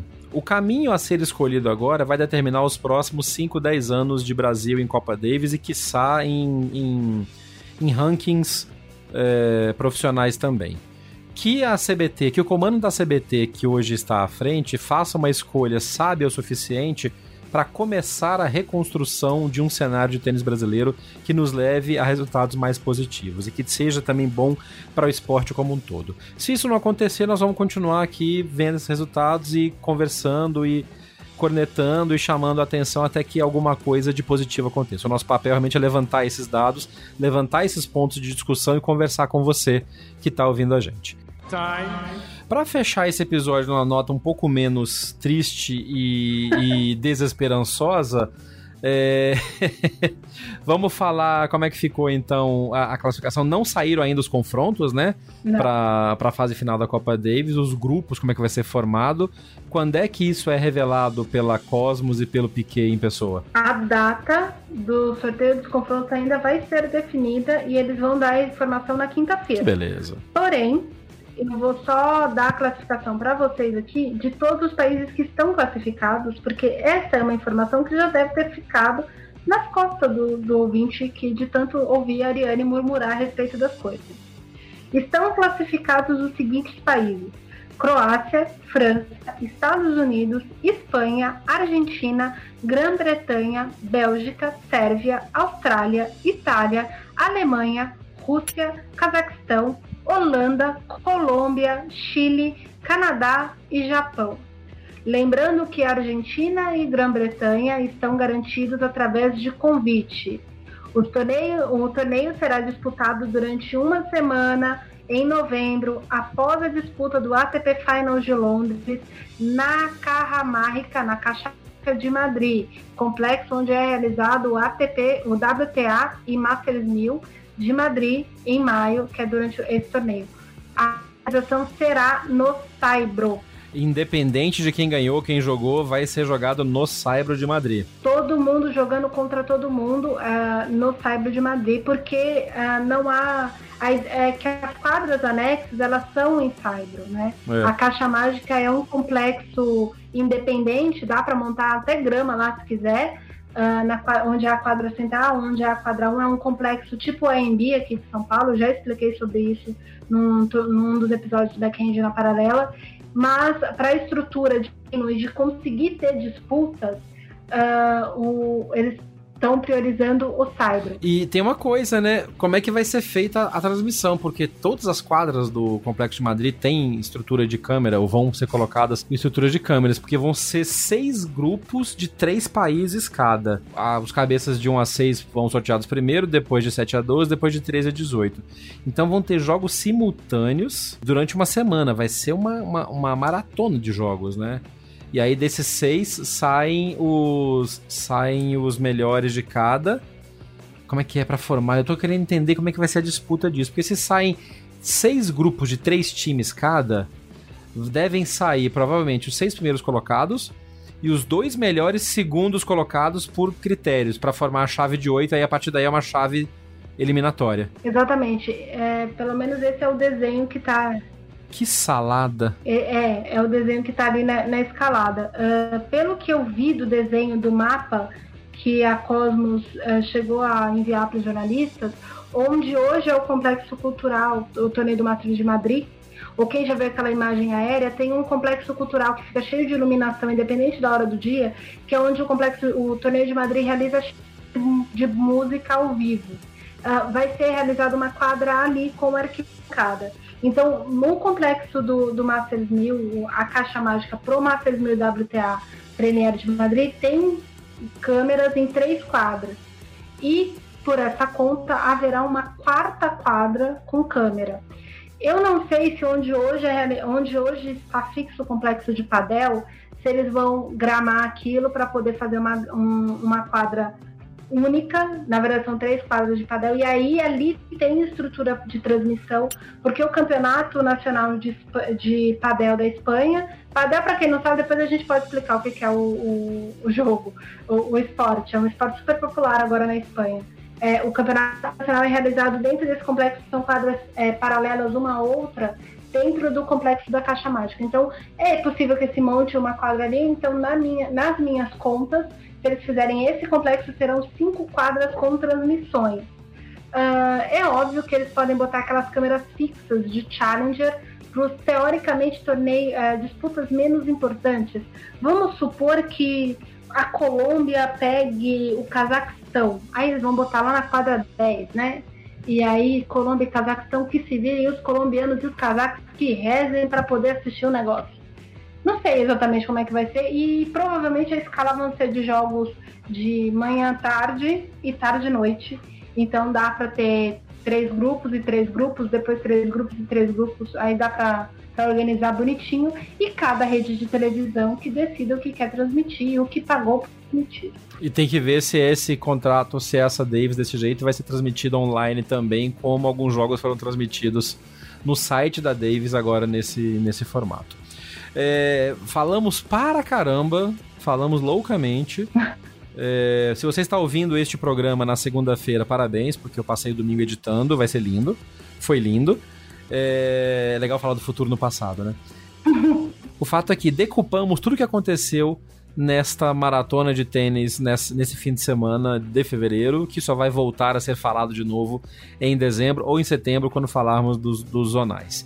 Espero que vocês tenham gostado dessa volta do BH na Paralela. O próximo programa vai falar de um tema menos noticioso e mais é, analítico, que é tênis nas universidades norte-americanas. Fiquem de olho, porque vai ser um tema muito bacana. Ariane Ferreira, obrigado pela sua aula de interpretação de resultados e seus fatos históricos sempre interessantes. Já falei que eu vou criar um quadro chamado Histórias da Tia Nani, porque vem muita coisa interessante quando você fala.